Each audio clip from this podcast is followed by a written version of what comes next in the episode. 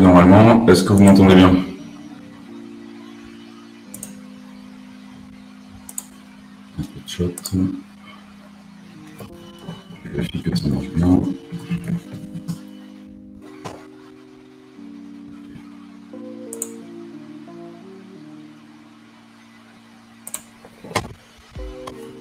Ok. Bon petit live improvisé. Je vais rien préparer. Donc euh, c'est votre live les gars. Vous pouvez poser vos questions. Euh, N'hésitez pas. Donc on va parler évidemment, on va faire un point de, tous les sujets d'actualité, que ce soit les élections, que ce soit le reconfinement en Chine qui est vraiment drastique et assez violent. Donc on pourra en parler aussi. Conflit russo-ukrainien évidemment. Euh, on va parler, bah, voilà, la thématique générale, c'est qu'est-ce qui, quelles sont les solutions en fait pour pouvoir agir en cette période, sachant que le résultat n'est pas vraiment étonnant avec euh, ce qui se passe. Donc voilà, je vous invite à poser vos questions. Bonjour à tous.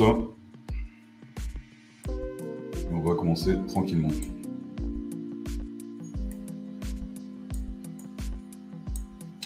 Et oui, on aura un invité spécial également euh, d'ici une demi-heure à peu près. Donc euh, restez bien connectés. Salut Sophie, salut Mike, salut Paul, salut Nico, salut LTH.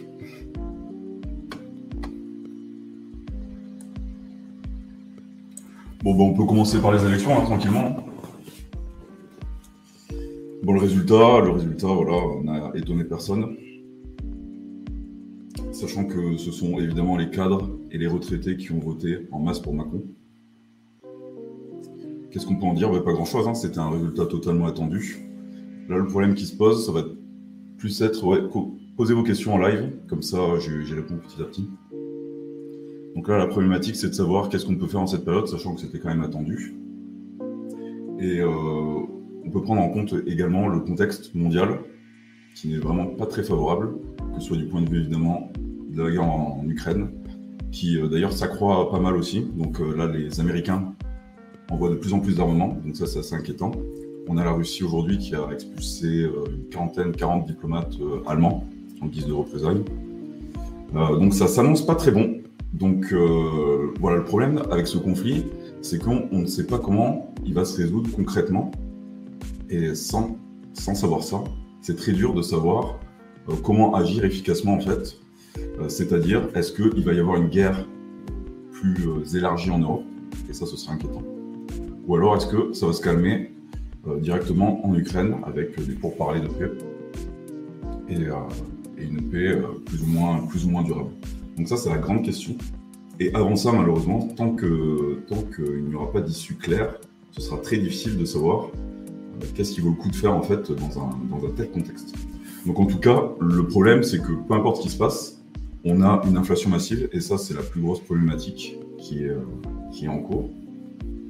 Donc que, ce soit le pétrole, le gaz, euh, l'agroalimentaire, euh, vraiment tout augmente. Et ça, à mon avis, ça ne présage vraiment rien de bon. Euh, c'est, en fait, c'est idéal pour une guerre un peu plus, un peu plus élargie et, globale. Donc ça, ça sent pas bon, sachant que tous les pays, que ce, n'est pas seulement la France, c'est dans tous les pays de l'OCDE et dans tous les pays en général, on assiste à des hausses de prix massives. Et sachant qu'on n'a pas connu ça depuis des décennies et des décennies. Donc dans ce contexte, réélire Macron, c'est vraiment pas, c'est vraiment pas super. Profond respect au peuple d'outre-mer. Ben, voilà, les Français, ils auraient dû, euh, malheureusement, les Français métropolitains, ils auraient dû agir comme euh, comme ont fait ceux d'outre-mer qui avaient voté massivement Mélenchon. Ils se sont reportés après sur Marine Le Pen. Ça, c'est Asselineau qui l'avait bien dit. Son, son étude disait que euh, entre le programme de Mélenchon et le programme de Marine Le Pen, il y avait entre 70-75% de concordance.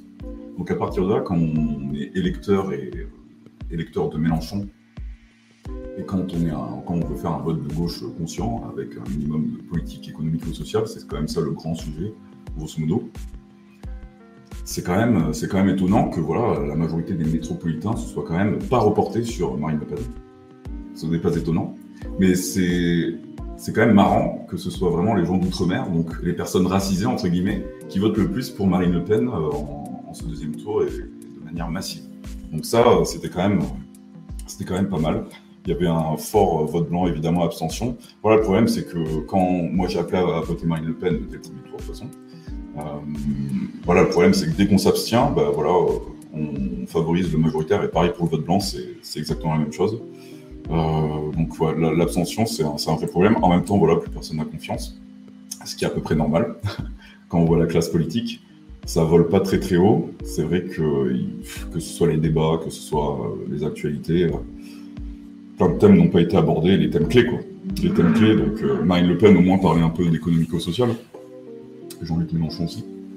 Mais c'est vrai que voilà, toutes les thématiques liées à l'inflation, au niveau de vie, à tous les problèmes que, que ça peut engendrer, c'est un peu compliqué.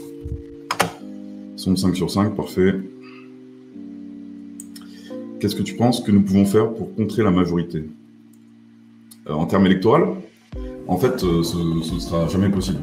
Déjà, en termes démographiques, euh, on voit bien que les gens sur cette chaîne, déjà, on est tous minoritaires. Donc, il n'y a aucun moyen de contrer la majorité. Mais c'est pas grave, parce que les minorités actives sont beaucoup plus puissantes que des majorités totalement moutonnières. Moi, j'ai un objectif personnel, c'est de faire de l'influence. Donc, j'y arrive pas très bien aujourd'hui, mais ce sont mes objectifs long terme. Donc, pas dévoiler tout ce que je compte faire, mais je compte faire des choses à ce niveau-là. Et à mon avis, voilà, c'est le, le meilleur moyen d'influer sur, sur les masses. En termes individuels, malheureusement, pour euh, convaincre les gens et surtout convaincre la majorité, à mon avis, c'est tout bonnement impossible, à moins d'avoir des médias, à moins d'avoir des choses comme ça. Donc, euh, En termes individuels, euh, on a beau discuter avec nos propres familles, on voit bien que ça ne marche même pas. Donc imaginez pour des gens qui ne connaissent pas. Donc à moins de faire euh, des vidéos et des vidéos et des articles pour éveiller les consciences, entre guillemets, sur certaines thématiques, c'est quand même très compliqué. Donc qu'est-ce qu'on peut faire pour contrer la majorité? C'est une excellente question. Je pense que c'est pas possible et je pense que même le citoyen lambda ne doit pas se poser les questions. Le citoyen lambda, il doit trouver les moyens d'arriver à une certaine autonomie. Et à partir de, là, il aura différents panels de choix. Le problème de la plupart des gens, c'est qu'ils n'ont pas le choix en général ils doivent suivre en fait, ils doivent subir grosso modo bah, les politiques euh, qu'on lui impose. Une fois qu'on a une certaine autonomie, euh, non pas politique mais vraiment financière, c'est malheureusement ça la clé. Quand on a une autonomie financière, on peut quand même faire plus de choses. Donc euh, à mon avis, c'est ça le principal axe que chaque personne devrait essayer d'atteindre. Une fois qu'on a résolu le problème de l'argent et surtout de, l'autonomie de l'argent, on résout quand même pas mal de choses. Mais c'est à titre individuel. Ensuite, à titre collectif, mettre des choses en place. On voit bien que tout ça c'est compliqué. On a beau créer des associations, militer depuis des années et des années, on voit bien que ça ne marche pas. Donc il faut euh, recourir à d'autres stratégies. Et euh, on voit bien que les, stratégies classiques, euh, c'est totalement caduque aujourd'hui. Donc il ne faut pas espérer de révolution, il ne faut pas espérer de changement politique, il ne faut rien espérer de tout ça. Et limite, il faudrait même arrêter de perdre du temps dans des combats un peu futiles. Quoi. Donc moi, c'est pour ça que je suis quand même un grand partisan du vote à chaque fois, je le dis euh, à mon entourage. Euh, le vote a quand même permis Trump, le Brexit, etc. Donc ça, je le dis souvent, beaucoup de, beaucoup de gens le disent. Le, vote, c'est vraiment le moyen le plus efficace de faire bouger les choses. Et les gens ne s'en saisissent même pas. Alors que ça prend pas tant de temps que ça. Et qu'il y a moyen quand même de faire des, moyens de, bouleverser les choses. Après, voilà, le système français est extrêmement verrouillé, donc c'est compliqué. Euh, aux, législatives, donc qu'est-ce qu'on peut faire pour contrer la majorité aux législatives euh, malheureusement, moi, une fois que Macron est élu, il aura sa majorité, il aura un maximum de contrôle, sachant qu'on parle de 49-3 là euh, depuis aujourd'hui, donc euh, il perd pas de temps, les gars. donc, donc ça va être compliqué, à mon avis, d'agir, même à ce niveau-là. Après, voilà, pourquoi pas toujours voter pour les législatives pour les partis d'opposition. Marine Le Pen en tête, évidemment. Ça sert à rien de voter Zemmour, etc., pour avoir quelques sièges ou pas. Euh, autant voter pour la majorité d'opposition euh, la plus, la plus opposée en fait au projet Macron. Le problème, c'est que aussi pour en revenir aux électeurs de Mélenchon, c'est que quand même il y a vraiment deux visions du monde totalement opposées. On a vraiment le banquier euh, de l'oligarchie internationale et puis on a les gens du peuple entre guillemets. Même Mélenchon, qu'on peut considérer à tort ou à raison comme quelqu'un de quelqu'un un professionnel de la politique quoi. Marine Le Pen c'est aussi une professionnelle de la politique en soi. Euh, mais ce sont des gens, en fait, euh, voilà, ils ont, ils ont fait leur vie en France, ils restent en France. Ce ne sont pas, ils ne sont pas totalement vendus, on va dire, à l'oligarchie internationale, comme euh, le sont certains, de manière totalement ouverte. Et là, normalement, le calcul devrait rapidement se faire. Surtout pour les gens de gauche, qui votent vraiment par anticapitalisme, par wokisme ou des choses comme ça. Donc, malheureusement, quand on est dans la tendance un peu woke, c'est vrai que c'est super compliqué de voter Marine Le Pen. Et d'ailleurs, c'est ça tout le problème, surtout des Français métropolitains. Parce que ça, dans les dom-toms, euh, je pense pas qu'on entend trop parler des, euh, du wokisme ou tous ces trucs-là. Donc, euh, ouais, je pense que, je pense que c'est un peu compliqué. Donc, n'hésitez pas à envoyer la musique en fond. Attendez, je vais enlever ça.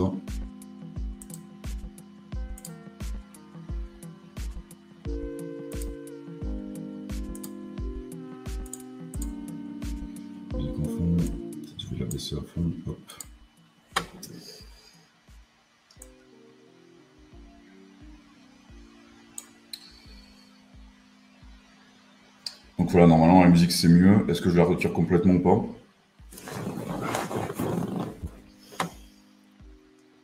Donc ouais, l'autonomie, l'autonomie c'est la clé, hein. c'est comme ça qu'on va s'en sortir. Donc euh, famille, euh, petite communauté, autonomie financière, organisation, euh, petite communauté locale, et, la politique, ça se résumera à un vote contestataire, et après on retourne à nos affaires. C'est toujours comme ça qu'il faut, qu'il faut penser à mon avis, le plus possible. Et c'est moyen de plus efficace. On met un bulletin dans, dans l'urne et puis après c'est terminé, on retourne travailler pour, pour nous-mêmes et notre communauté, notre famille, etc. Ça, ne peut pas bouger autrement à mon avis. Donc euh, ça sert à rien de s'engager, de manifester. Le pire c'est les manifestations, tous ces trucs-là.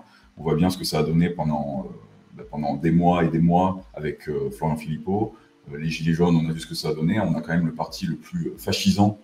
c'est ça qui est marrant aussi. C'est quand même que le, régime de Macron, c'est quand même un régime euh, super autoritaire. Entre, le, entre la dictature sanitaire, donc euh, les, euh, les, les, QR codes à tout va pour, pour juste se déplacer ou faire de simples activités, entre les flashballs dans les yeux, entre les doigts arrachés, etc. Enfin, je veux dire, on a, on a une répression policière, numérique, sanitaire qui est totalement inédite. voilà, ça, ça, ressemble quand même à des régimes un peu autoritaires. Quoi. Mais la dictature molle, et la dictature un peu consentie, euh, malheureusement, des gens, c'est vraiment le meilleur des mondes d'Oxley. Quoi. Donc, euh, on est vraiment dans ce genre de système. Malheureusement, qu'est-ce qu'on peut en faire? Je ne peux pas dire grand-chose de plus. Donc, euh, l'effondrement économique à venir pourrait-il convaincre les castors? Bah oui, ça, ce sera, ce sera, majeur. Ce sera évidemment majeur quand, il y aura même l'inflation, juste une simple inflation des biens et des services de base, même les bourgeois, entre guillemets, même si ce terme peut regrouper beaucoup de choses même les gens aisés vont ressentir ça. Et puis l'inflation, ils vont voir leur épargne se déliter, euh, parce que ça va toucher l'immobilier également, les différents marchés dans lesquels les gens, les cadres, supérieurs ou non, euh, sont impliqués. Euh, tout va prendre un peu cher avec, avec ce qui se présage sur le court, moyen, long terme. C'est dur à savoir. C'est plus court, moyen terme, hein, je pense. Hein. donc l'effondrement économique va toucher tout le monde, que ce soit les riches, les pauvres. et c'est pour ça qu'à mon avis, ces sujets-là concernent tout le monde. Et c'est ça que les électeurs de Macron et les autres ne comprennent pas vraiment. C'est que personne n'y échappera en fait. Et euh, ça va être très dur de pouvoir contrer ça. malheureusement, le vote Macron va, accroître un peu la tendance. Bon baiser de Bulgarie, ben, bon baiser euh, Georges de Bulgarie. Est-ce que tu penses que la majorité de la crise. On peut toujours créer un business en France. Il faut être courageux quand même pour créer un business en France. Hein. Euh, que ce soit en termes d'imposition, que ce soit en termes de paperasse, que ce soit en termes de, beaucoup de choses, et puis même de euh, d'environnement juste social en fait. Dans, je veux dire, par exemple, moi je suis quelqu'un d'assez ambitieux et je le cache pas. Et en France, je vois bien que ça coince très très rapidement parce que la plupart des gens euh, vont voir ça d'un mauvais œil ou euh, je sais pas, vont crier au scam. Ou, voilà, c'est compliqué d'être vraiment ambitieux, de vouloir faire des, des grandes choses qui sont peut-être des, objectifs beaucoup trop à atteindre. Mais rien que d'avoir ça, c'est limite une insulte. Enfin, il y, a un petit problème avec ça, je trouve, en France, sans compter évidemment euh, euh, toutes les, taxes, les impôts. Euh, le calcul, c'est grosso modo en comptant vraiment tout. Quand on est entrepreneur et même quand on est salarié. mais surtout quand on est entrepreneur, en comptant vraiment tout, on a entre 60 et 66 de, de, de, ce qu'on gagne qui part en fait dans les caisses de l'État, vraiment en comptant la TVA sur les biens et services et compagnie. Donc ça va vraiment.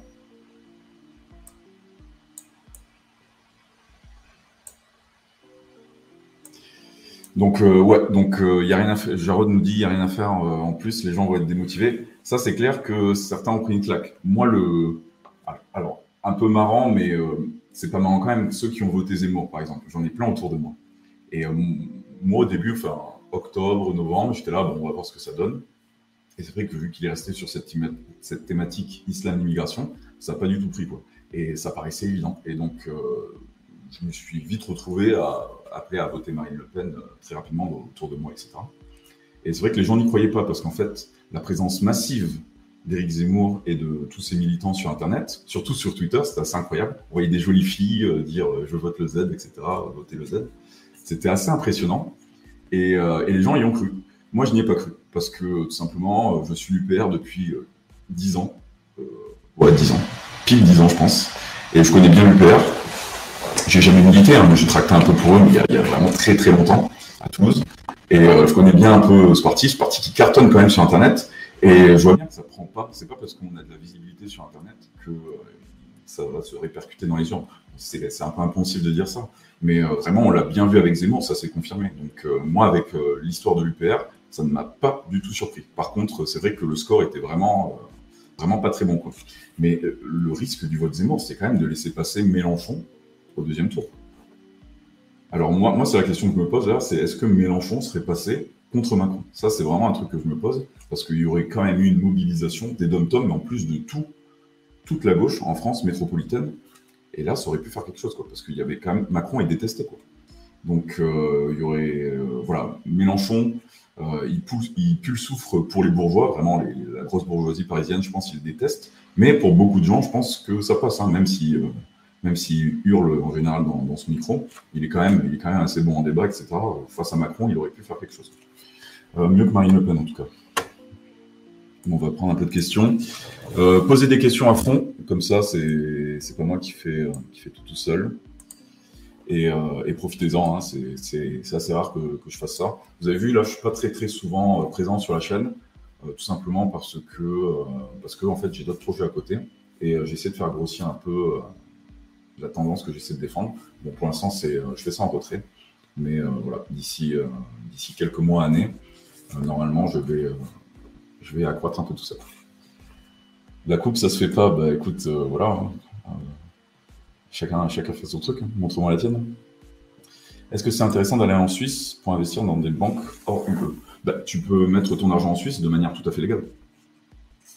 L'essentiel, en fait, tu peux mettre ton argent n'importe où dans le monde. L'essentiel, c'est de déclarer là où tu es résident fiscal. C'est tout. Donc, si tu es résident en France, tu es résident fiscal en France de facto normalement. Et euh, tu es censé déclarer ton compte en Suisse, pas comme Cahuzac. Donc, euh, voilà. Après, voilà, ce qui est intéressant en Suisse, je pense que c'est le, fond de ta question, c'est que les banques suisses sont un peu plus résilientes du point de vue de la gestion du patrimoine et de l'épargne des gens. C'est-à-dire que tu sauras exactement s'ils vont placer ton épargne euh, sur les marchés financiers, etc., avec un petit rendement. Alors qu'aujourd'hui, les banques françaises, bah, ils peuvent jouer avec ton épargne. Tu n'en sauras pas grand-chose. Ils peuvent faire 20% de rendement sur l'année et toi, ils vont te donner 1%. Donc, euh, c'est un peu ça le problème. Et tous ceux qui ont des livrets, développement durable et compagnie, sortez toutes ces merdes, ça vaut vraiment rien. Euh, laissez tomber. Euh, donc voilà. Allez dans des banques suisses, ça concerne une petite partie de la population si vous avez des centaines de milliers d'euros. Donc, tout le monde n'a pas ça en épargne. si tu as ça en épargne, ça peut être intéressant. Après, ça dépend ce que tu cherches. tout ça, c'est vraiment vis-à-vis de, toi personnellement. C'est pas très compliqué, je pense. Si tu as de l'argent, d'investir, d'investir, de placer dans un compte bancaire en Suisse. Après, voilà, quel est, quel est l'objectif? C'est euh, d'avoir d'autres devises, c'est d'avoir une banque résiliente, c'est euh, de, diversifier ton patrimoine ou tes comptes bancaires. Donc, ouais, ça peut être, une solution intéressante, mais ça, ça, ça, dépend, ça dépend vraiment des profils des gens. Victoire du macro, c'est Dominion qui a gagné. Alors moi, je ne crois pas. Euh, donc il y a beaucoup de gens qui parlent de, du coup, de fraude électorale, etc. J'y crois pas. J'y crois pas. En fait, il suffit de discuter juste avec mes parents pour que je comprenne qu'en fait, euh, c'est plié.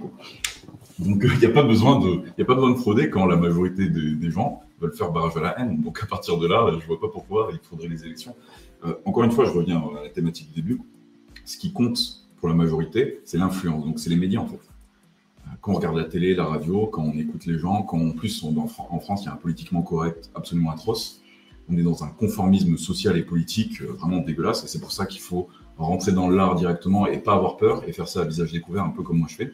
Faites pareil, franchement. Parce que euh, parce qu'on a marre de, pouvoir de devoir se censurer pour X et Y raisons, pour pour des sujets en plus à la con quoi. Je veux dire parler d'immigration, parler de choses simples, qui sont logiques et euh, que toutes les nations dans le monde font, à part dans l'Union européenne, section Schengen. voilà, je veux dire, on devrait pouvoir parler de ces sujets sans pression et sans qu'on traite tout le monde de raciste et de facho au, moindre écart. Donc ça, c'est absolument insupportable. Donc ça, vous pouvez agir de manière individuelle. C'est juste rentrer dans le tas, dans votre famille, etc. Et puis, puis voilà, ça, au moins, ça fait, vous serez le facho de la famille et puis, puis tant pis. Hein. Mais il faut, faut, assumer un peu. Si, si, on y croit vraiment, normalement, on peut résister à ça. Quoi. Euh, donc oui, donc je ne crois pas, je ne crois pas du tout euh, à la fraude électorale. Donc il peut y avoir des petites fraudes, euh, voilà, de manière, de manière, ouais, peut-être légère, quoi. Mais à mon avis, c'est pas ça qui, est déterminant. Le barrage à la haine reste efficace. Macron, les boomers adorent Macron. Hein. je sais que je comprends pas pourquoi. Les, gens de plus de 70 ans, ils sont vraiment super fans. Les cadres aussi. ils vont pas comprendre qui, ce qui, ce qui leur, ce qui leur attend, je pense. Hein. On peut remettre la musique de fond. Euh, fraude. Ouais, mais moi, je crois pas à la fraude, les gars. Je crois pas. Alors, nous conseillerais-tu euh, d'acheter de l'or? John Kabrouski nous demande ça. Dès maintenant, en espérant attendre un peu amélioration du cours. Bon, bah, écoutez, on, vient de me poser la question il y, a, il y a une heure. Alors, attendez, je vais essayer de partager l'écran. On va regarder un graphique, voir si c'est pertinent.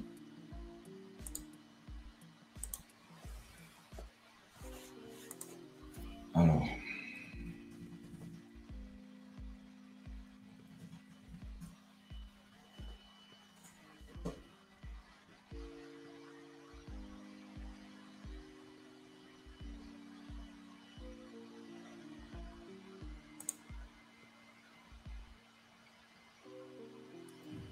Donc là, on est quand même sur une zone de support. Donc c'est intéressant. Donc soit. Donc le problème là, c'est qu'avec les thématiques géopolitiques euh, et surtout ce qui va fondamentalement faire bouger le cours de l'or, ça va être les taux d'intérêt. Là, c'est vraiment la problématique number one, les taux directeurs américains, les taux de la Fed, qui vont diriger tous les autres taux du monde et qui vont diriger en fait le dollar, l'or et compagnie. C'est ça qui va vraiment jouer. Et en plus, on peut rajouter le deuxième axe d'analyse dans les cours en général, ça va être la situation du marché action. Et évidemment, le contexte géopolitique euh, en cas d'inflation, mais en cas de hausse de taux d'intérêt. Euh, la hausse des taux d'intérêt, c'est pas bon pour l'or en général. Donc, il faut faire attention à ça. Si ça se maintient, euh, ça, peut, euh, ça peut être une vente à court terme en tout cas, parce que la hausse des taux d'intérêt, ça va causer beaucoup de problèmes, notamment de solvabilité des entreprises et des États. Donc, il va falloir payer plus cher tout simplement les dettes en général, qu'elles soient publiques et privées. Donc ça, ça, ça, ça, les taux d'intérêt, c'est pas très bon pour l'or. Après, euh, vous connaissez à peu près euh, mes analyses sur le sujet, je pense. Moi, je suis très euh, haussier sur l'or sur le long terme. De toute façon, sur le long terme, on peut rétorquer que tout monte. C'est pas faux.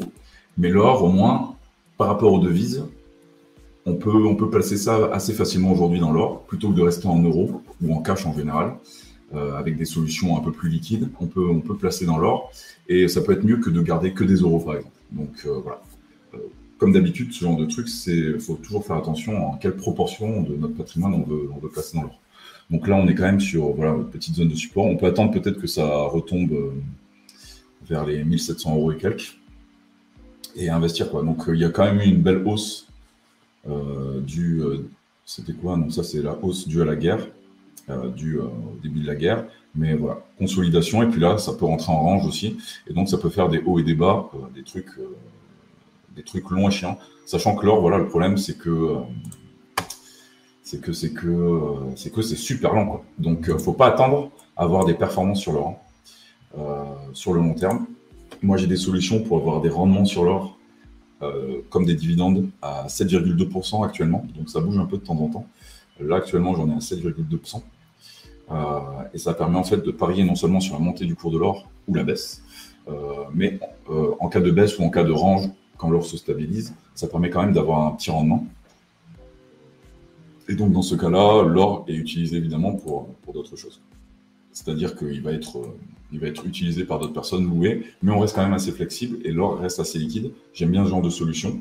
Euh, c'est pour pas, voilà, c'est toujours pas pour faire un all-in, c'est toujours pas pour mettre tout son stack en or. C'est toujours bien d'avoir quelques petites pièces d'or, quelques petites pièces d'argent. Tout ça, ça dépend vraiment du patrimoine, du profil des gens. C'est très dur de donner des conseils euh, je fais ça, je fais ça régulièrement, moi, avec euh, les membres de mes programmes, etc.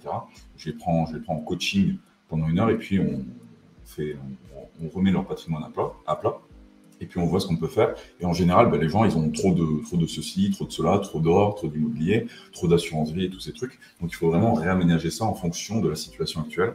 Donc pour l'or, ça dépend vraiment du niveau de patrimoine, ça dépend de notre aversion euh, à l'avenir, sachant que la plupart des gens en général qui me suivent, ils sont pas très sereins et ils n'ont pas tort, je pense. Donc on est à peu près aligné sur ce genre de.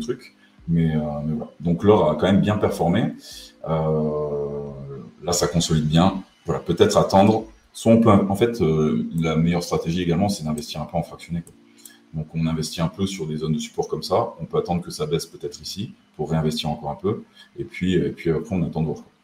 Euh, un, quelque chose de fort, ce serait que ça, casse vraiment les, plus hauts historiques qu'on vient de voir ici. Voilà, si ça casse bien cette zone, euh, ça, peut, déclencher un bull run, sachant que moi, sur les dix prochaines années, je suis quand même assez haussier sur, le truc. On va prendre d'autres questions, on ne pas rester trop longtemps sur ça. Ah, mais vous voyez pas le. Ah, mais si vous voyez, vous avez vu le, graphique. J'espère que ça marchait. Alors, euh, donc voilà. Si tu veux acheter de l'or, euh, John Kabowski, regarde bien situation, voir combien tu peux mettre. Ne mets pas des sommes extravagantes, ne mets pas plus, par exemple, de 20% de ton patrimoine peut-être en or. C'est, euh, en tout cas, ne fais pas de all-in d'un coup comme ça sur l'or. Vaut mieux y aller tranquillement parce que le cours peut vachement évoluer. Tu as vu la situation, taux d'intérêt, euh, devise qui se dévalue, inflation, euh, situation géopolitique qui est quand même pas terrible. Donc euh, voilà. Le problème, c'est qu'il y a, voilà, il y a par exemple l'inflation on peut penser que ça peut améliorer le cours de l'or, mais malheureusement, il y a des taux d'intérêt qui sont en hausse qui vont également jouer euh, à la baisse sur l'or. Donc, euh, tu vois, comment jauger euh, quelle tendance va prendre le pas sur l'autre, c'est super compliqué à faire. Et c'est pour ça qu'il faut pondérer les investissements de manière, de manière à pas subir en fait de grosses pertes. Parce que voilà, quand on fait un moins 15%, 20%, ça, ça fait jamais plaisir quoi. Donc autant ne pas mettre tout son, tout son stack, tout son patrimoine, ou alors une bonne partie de son épargne trop importante en fait sur ce genre de truc, à moins d'être vraiment à l'aise, etc. Mais même moi qui suis super aussi sur l'or, j'y vais tranquille sur l'or. Voilà, c'est sur du long terme. Euh, si on a besoin de cash, euh, ça peut être problématique. On a beaucoup euh, d'or physique, donc voilà, faut faire attention à tout ça. Avec Veracash, penses-tu qu'il y a un risque de gel des comptes et de leur Mastercard par l'État français ou est-ce toujours une valeur refuge? Alors, Veracash en soi, c'est pas une valeur refuge, mais ils te permettent d'acheter de l'or à distance tout en ayant de l'or stocké en physique, dans des coffres notamment en Suisse. Euh, donc moi, honnêtement, je ne suis plus friand de ce genre de solution, tout simplement parce que c'est trop cher par rapport à ce que je fais actuellement. Donc euh, voilà, le problème de Veracash, c'est qu'ils vont prendre des petits frais sur plein de trucs, et quand tu regardes le détail, c'est déjà une prise de tête. Et moi, euh, je suis un peu un fainéant, et c'est vrai que quand je vois des frais de vente, d'achat, de stockage, de machin, il y a des petits pourcentages un peu partout, et c'est super chiant. C'est même super dur de faire un calcul. donc voilà, cette solution n'est pas intéressante. J'avais présenté dans une vidéo il y a peut-être un an, différentes solutions de cartes adossées à l'or. Il y a Glint, il y en a d'autres. Euh, voilà, Veracash. Euh, les solutions de cartes adossées à l'or, euh, voilà, il n'y a pas. C'est pas assez avantageux, je trouve. Le problème, le problème c'est des frais. Et nous, ce qu'on veut, c'est pas perdre d'argent. je l'avais dit il n'y a pas longtemps, d'ailleurs, à, un membre en coaching.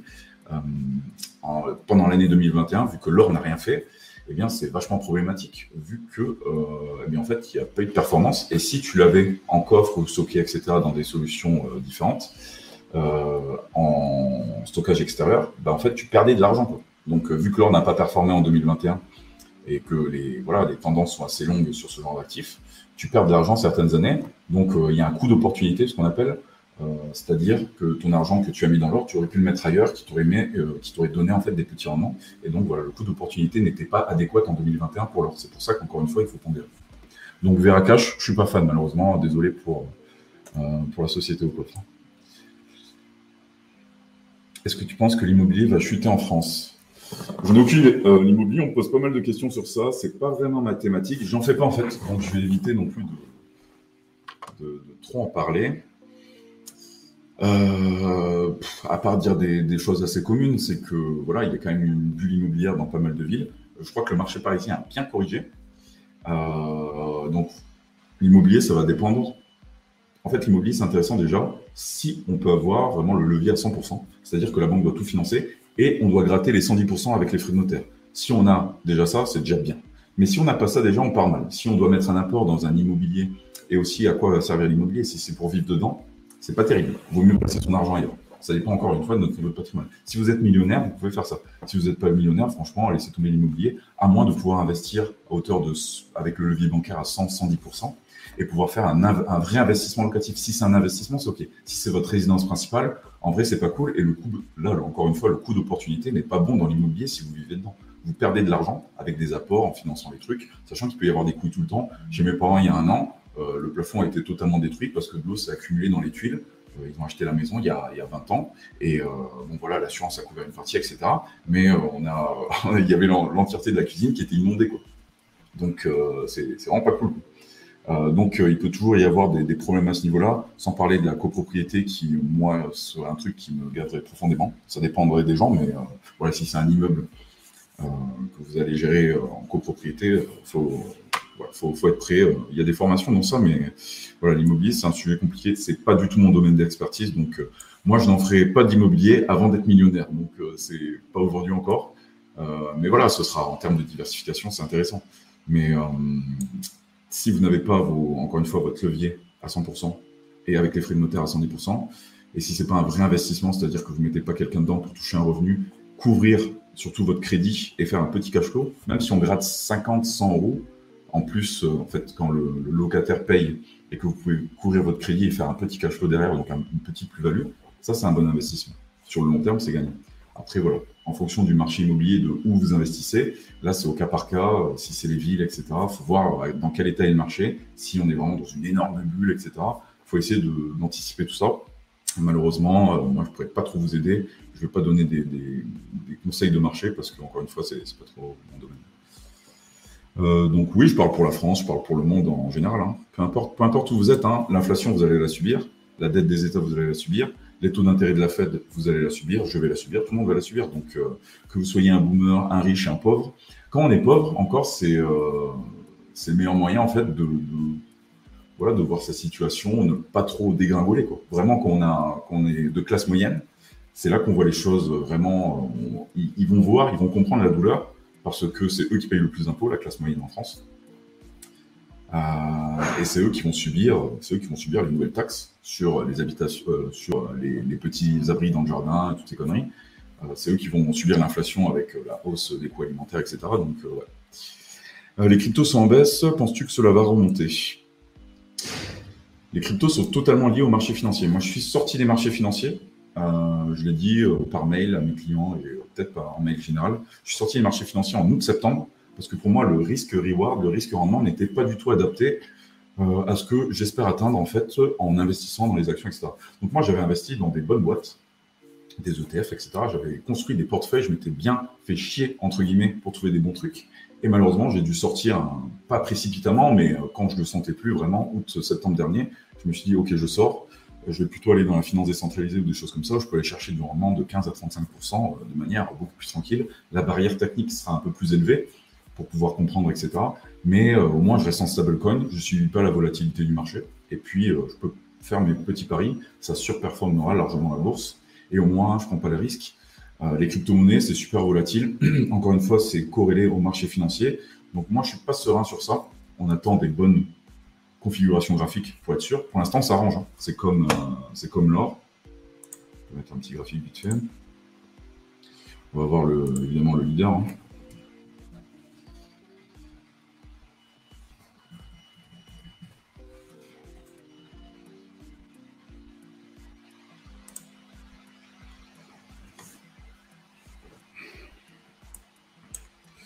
Euh, donc vous voyez, le... c'est super chiant. C'est super chiant. Donc là, on est en délit, comme pour l'autre tout à l'heure. Donc, euh, ouais, donc ici, c'était la, fin du fameux bull run. Donc, ça s'est bien cassé la gueule. Moi, j'étais là en plus, comme beaucoup de gens. Mais euh, ça va, j'avais un petit stack. j'avais quoi? J'avais hauteur de 10 à 15% de, de, mes investissements dans les cryptos. Donc, c'était de manière tranquille, c'était assez diversifié. Donc là, en plus, ça a reperformé un peu. Et puis là, ça corrige. Et puis là, ça sent le grange bien chiant. Donc, euh, moi, j'aime bien le youtubeur euh, Cédric Froment. Pas mal de traders le connaissent. Euh, des amis à moi utilisent, utilisent stratégies de swing trading et, du coup utilisent ça pour, pour trader et puis pour faire leurs allocations d'actifs. Donc, Cédric Froment, il a une bonne chaîne YouTube. Et donc lui là, son scénario de cette semaine, c'était ben, possible rebond, fameux rebond du chameau. Donc pouf, ça rebondit. Et puis là, en fait, le problème c'est que est-ce que cette zone va tenir? Est-ce que ça va partir en range super chiant? Ici Est-ce que ça va recasser ici ou est-ce que ça va casser par le bas? Toute la question est là. Vous voyez, euh, je ne fais pas des analyses au huitième degré. Euh, moi, je, rappelle que je ne suis pas analyste sur titre. Je ne fais pas, je suis pas vraiment ça. J'aime bien euh, pour regarder des zones, etc. Mais ce c'est pas trop trop mon métier. Je préfère déléguer à des personnes comme, comme mon trader Arnaud dans Canal AAA, par exemple, qui sera beaucoup plus compétent. donc là, voilà, ça peut faire des hauts et des bas. Bitcoin drive tout. Ça sent pas bon, ça sent pas bon en, cette période où les capitaux peuvent un peu s'enfuir du marché. Avec la guerre, vu qu'on peut financer des choses genre en Ukraine avec le BTC, il, y a une adoption qui est claire, mais qui est toute relative. Ça restera des capitaux assez faibles par rapport au reste, aux différents marchés. Et donc, euh, voilà, sur le, sur le court terme, on ne peut même pas se prononcer. Donc, euh, moi, je suis en dehors de tout ça. J'attends un vrai signal pour pouvoir acheter du BTC. Euh, donc moi, j'en ai vraiment plus beaucoup. Euh, toutes les cryptos, etc. Je suis sorti, encore une fois, je suis sorti des marchés financiers, donc bourse, obligations et crypto-monnaie. Tout ça, tout ça c'est donc c'est pas forcément corrélé, notamment les actions et les obligations, mais euh, les actions et les cryptos, c'est quand même assez corrélé. Donc moi, je suis sorti des, deux actions crypto et j'attends un vrai signal, que soit la baisse à la hausse, moi j'achète. donc voilà, il faudrait que ça casse ce range, franchement, avec du volume, et là, ça pourrait être intéressant. Alors ensuite, euh, les cryptos sont en baisse, pense que ça va remonter? Donc Metaverse, Metaverse, j'y crois pas. Enfin, j'y crois sur le long terme. Donc euh, c'est une thématique spéculative. C'est comme les NFT, tout ça. On peut parier dessus, mais il faut être au bon moment. En général, quand tout le monde en parle, on est en haut du bull et c'est fini. Donc là, tout s'est cassé la gueule. Euh, voilà. Si vous avez une tendance spéculative et si vous êtes un spéculateur dans l'âme, allez-y. Mais là, on n'est pas dans une tendance de marché assez favorable, je trouve. Euh, donc, euh, essayez de, déceler les tendances, déceler les bons projets pour avoir les, pour avoir en fait les connaissances pour pouvoir vous impliquer au bon moment. Mais tout ça, ça demande du travail et, euh, et de l'investissement en temps et en argent en plus. Donc, c'est des thématiques assez risquées. ça dépend de votre profil, ça dépend de votre patrimoine, ça dépend aussi de votre appétence au risque et de ce que vous voulez étudier, parce qu'il y a beaucoup de gens en fait qui ne veulent pas trop prendre de temps pour investir et compagnie. Donc euh, voilà, les solutions clés en main, c'est quand même ce qui marche le mieux. Et si vous voulez euh, vous focaliser sur une thématique style métaverse, NFT, etc., il faut quand même étudier un peu le truc. Euh, sachant que voilà, le marché peut vous la mettre à l'envers. c'est le marché qui a raison et en général, pas les gens quoi, donc il faut faire attention. Alors, Alain, j'ai voulu acheter des pièces en argent à Genève. Ils m'ont dit qu'ils n'avaient plus de stock, ni lingots, ni pièces. Je me suis demandé s'ils ne gardaient pas leur stock pour les mois qui viennent. Intéressant. J'étais pas au courant. Donc là, il faut savoir que, je vais rebondir sur ça de manière un peu plus large, il y a quand même des pénuries. Depuis deux ans, j'avais abordé cette thématique. Dès janvier 2021, j'ai sorti des programmes sur les matières premières spécifiquement et sur l'inflation, parce que le Covid-19 et euh, tout ce qui a suivi, notamment le confinement, tout ça amène à, des gros problèmes d'approvisionnement de plein de choses différentes, que ce soit des matières premières, de l'agroalimentaire, euh, de l'électronique. Là, il y a un gros problème, les gars, il y a un gros problème en Chine euh, donc la Chine a reconfiné le plus gros port du monde. Le plus gros port du monde, c'est Shanghai. Donc là, en fait, on a des porte-conteneurs qui sont en Chine et qui euh, attendent. Et donc, en fait, on va voir les conséquences de ce qui se passe depuis début avril. Depuis début avril, là, la Chine a reconfiné sec. Et, euh, et là, on voit un vrai régime autoritaire. C'est vrai qu'à côté, quand on voit l'Europe, on se dit que c'est quand même cool. En Chine, c'est vraiment énervé. Le confinement est vraiment, vraiment énervé. Donc, c'est ignoble. Donc, je ne veux jamais vivre en Chine, c'est absolument impossible.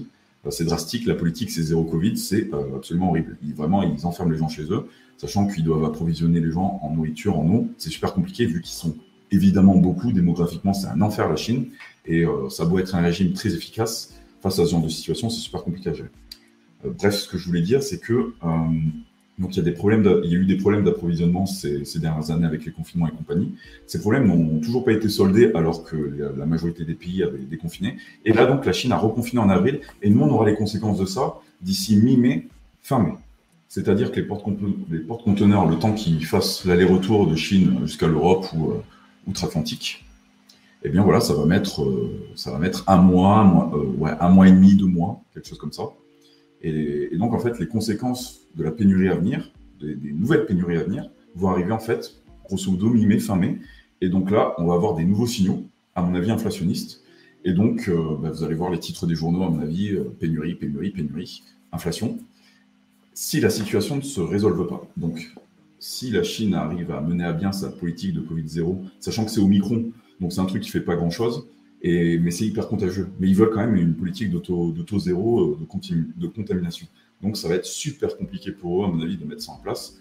Donc moi, je parie quand même sur une pénurie plus accrue à cause de ces portes-conteneurs qui sont bloqués, qui vont revenir d'ici euh, euh, quatre semaines, là, voilà, d'ici le mois de mai. Euh, et, voilà, ils vont, on va constater qu'il va manquer des choses, tout simplement. Donc euh, voilà. Et donc ça, je vais en revenir sur du coup euh, ta question Alain sur les lingots et les pièces. donc il, peut y, avoir, il, y a, eu des problèmes de pénurie aussi. C'était pendant l'année 2020. C'était autour de mars-avril 2020. Donc voilà, pleine période de, de, début du Covid et compagnie. Il y a eu des grosses pénuries sur les pièces d'argent et des choses comme ça, notamment aux États-Unis, un peu en Suisse aussi, il me semble. Euh, donc voilà, la, la, stratégie pour acheter de l'or et compagnie, c'est évidemment d'éviter le genre de situation catastrophique qu'on peut connaître dans les pires périodes. Euh, donc là, par exemple, vous pouvez acheter un peu d'or si vous n'en en avez pas et si vous avez un peu peur de ce qui peut se passer. Acheter un tout petit peu d'or, c'est pas déconnant, euh, sachant que la plus grosse erreur à faire et ce que font tout le monde, tous les gens, tout le monde, c'est qu'on va parler de l'or quand ça va monter et ils vont acheter, ou alors on va parler de l'or quand ce sera en pénurie et euh, on pourra pas en acheter. Donc soit on achète de l'or trop cher, soit on achète de l'or trop cher parce que c'est en pénurie. Donc en fait, il n'y a rien qui va. Donc ce qu'il faut, c'est anticiper tout simplement, anticiper, anticiper. Et euh, moi, j'en parle depuis un petit moment, donc quand même, vous devrez être au courant. N'achetez pas énormément non plus de ce genre de choses parce que c'est du patrimoine immobile. Euh, si vous l'avez en physique, en plus, ça peut être chiant à revendre, ça dépend, ça dépend de combien vous avez. Si vous avez des centaines de milliers d'euros, ça peut être vraiment chiant. En France, en plus, on a des petits impôts un peu casse-couilles, hein, un peu plus de 30%. En Suisse, on peut vendre euh, sans, sans impôt. Mais si vous revenez en France en vendant à l'étranger, euh, croyez pas les gars, euh, il va falloir déclarer quelque chose. Sinon, c'est de la fraude fiscale en fait. Donc voilà. Après, ça dépend à hauteur de combien vous faites, etc. pas de conseils en fiscalité.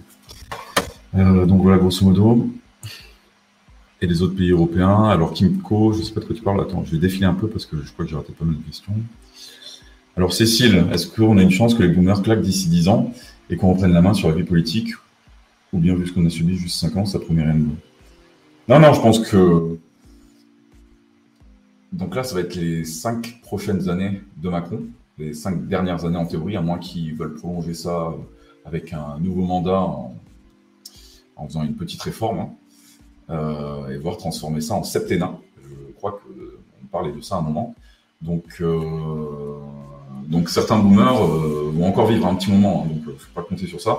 Par contre, je pense qu'avec ce qu'il va nous mettre dans les dents là, euh, ce qu'il va mettre à la France dans les dents, voilà, peut-être que voilà, l'écart entre Marine Le Pen et Macron va se resserrer, sachant qu'il faut encore que Marine Le Pen se batte pour, pour les prochaines élections, et Mélenchon pareil.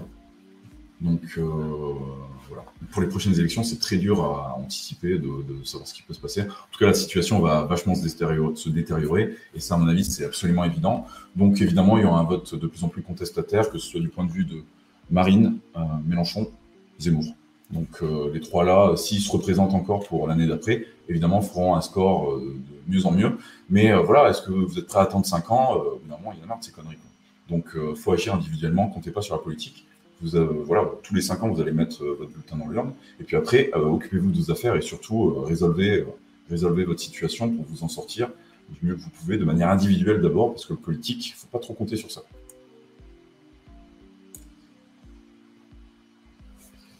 Alors, attends, j'ai peut-être mon invité qui. Ok, parfait.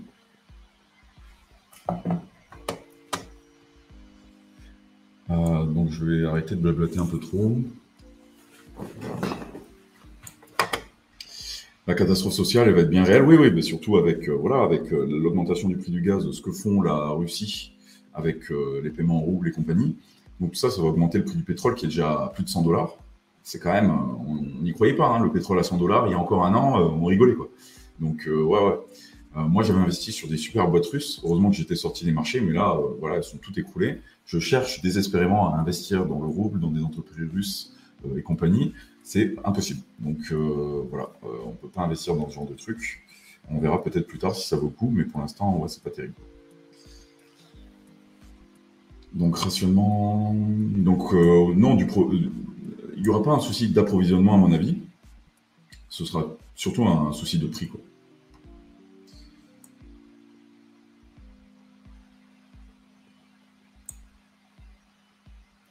Tu as pensé quoi du débat Macron-Marine Veut-elle vraiment la présidence Vu comment elle défend face à la presse les accusations de racisme, fraude, etc., contrairement à Trump alors le débat Macron euh, Macron Marine, euh, je voulais réagir à un moment, mais en fait c'était tellement nul que j'avais rien à dire. Je veux dire, euh, c'était bidon. Donc pas grand chose à dire. Bon ben j'ai mon petit invité là. On va on va le mettre en ligne. Salut Marc. Salut Franck, tu vas bien? Alors attends, Bonjour je mes écouteurs. Deux minutes. Donc ouais, le débat euh, Macron-Marine euh, était, ridicule. En même temps, voilà, Marine a joué la, carte de la douceur et je pense qu'elle a eu raison de faire ça. Quoi. Mais c'est vrai qu'elle a vraiment pas attaqué c'était pas terrible du tout. Est-ce que tu peux parler Marc, euh, voir si je t'entends bien? Bonjour à tous, est-ce que vous m'entendez? Je t'entends pas. Alors attends deux secondes. Ah.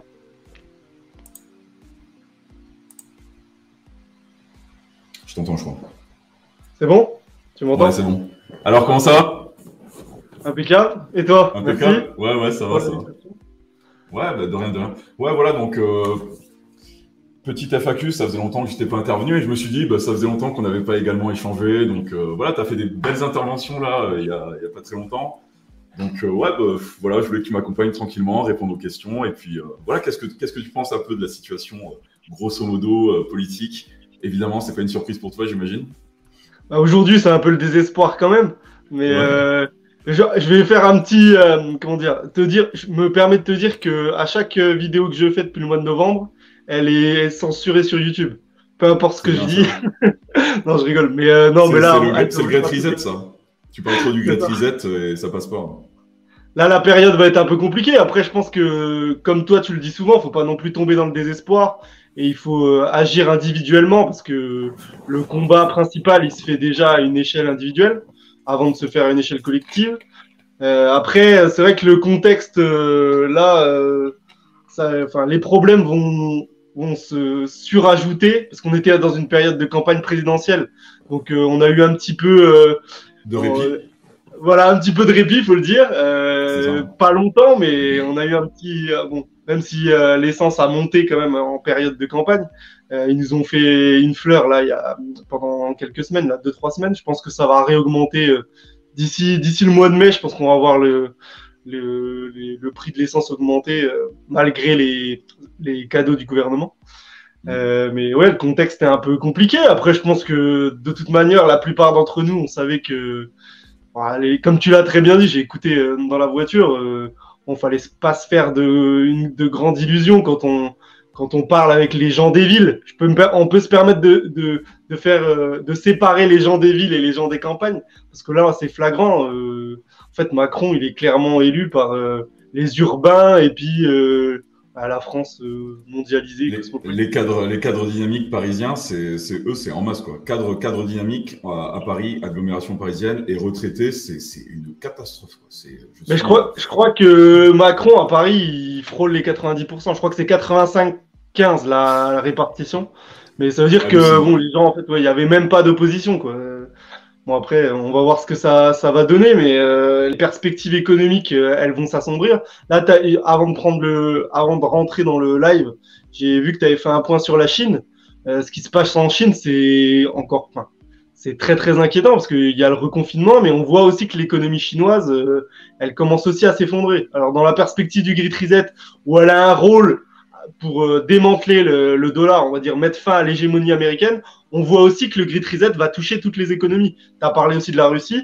Euh, bien sûr que la Russie, euh, les sanctions, en fait, les sanctions, elles vont nous pénaliser, nous, Européens, mais la Russie aussi, elle va en pâtir de manière moindre, mais elle va aussi en pâtir. Donc on voit que le contexte mondial, international, il est, bah, il est il, nous emmène dans un chaos contrôlé. On ne sait pas trop ce que ça va donner, mais on peut se poser des questions en tout cas. C'est dommage parce que c'est vrai que la tendance était quand même depuis plusieurs années, on parle de, de retour au protectionnisme, même de démondialisation. Et le problème de tout ce qui se passe aujourd'hui, c'est vraiment des économies qui sont trop interconnectées. Donc ça a permis quand même un accroissement des richesses, on va dire, mondiales de à peu près tout le monde. Mais aujourd'hui, on voit quand même les limites. Et euh, c'est vrai que là, sur, euh, sur ce qu'on voit sur la Chine, euh, aujourd'hui, j'ai vraiment regardé pas mal d'infos et c'est euh, atroce. Donc ça, ça, va vraiment être catastrophique. Si ça continue euh, pendant quelques semaines encore, les conséquences vont être dramatiques du point de vue bah, pour tous les produits, tous les biens et les services. les Français sont pas prêts. Donc les cadeaux qu'a fait Macron, évidemment, ça n'allait pas durer. je me demande, moi, je sais pas ce que tu en penses, au niveau au niveau du pass et tous ces trucs-là. Est-ce que tu penses que ça va revenir du coup? Est-ce que tu penses qu'il y aura de nouveaux euh, variants et compagnie? Euh, On va essayer de ne pas prononcer les mots interdits, histoire de ne pas se faire euh, censurer. Là, c'est sûr, je ne vais pas prononcer les mots interdits, mais le pass, il va forcément revenir. D'ailleurs, il, ne s'en cache pas, puisque Macron a dit que c'était une mesure proportionnée et que c'était un outil qui pouvait être remis en place, réutilisé. Donc, il y en a qui le disent que enfin, il y en a qui pensent même qu'ils vont le remettre avant les vacances d'été pour, euh, pour faire la promotion des. Alors, je sais plus à, à, quelle dose on est, on doit être à la quatrième ou cinquième, je sais même plus. Euh, mais il y a des doses de, de Pfizer infantile là, qui, qui, ont été commandées euh, mars, avril, donc euh, il faudra de toute manière les écouler. Donc, est-ce que est-ce qu'ils vont profiter du fait que les gens ont, ont programmé leurs vacances pour leur réimposer un pass pour pouvoir partir en vacances? Moi, je pense que de toute manière, il reviendra forcément à la rentrée. Et après, d'un point de vue euh, économique, euh, le quoi qu'il en coûte, je pense qu'il va s'arrêter, clairement.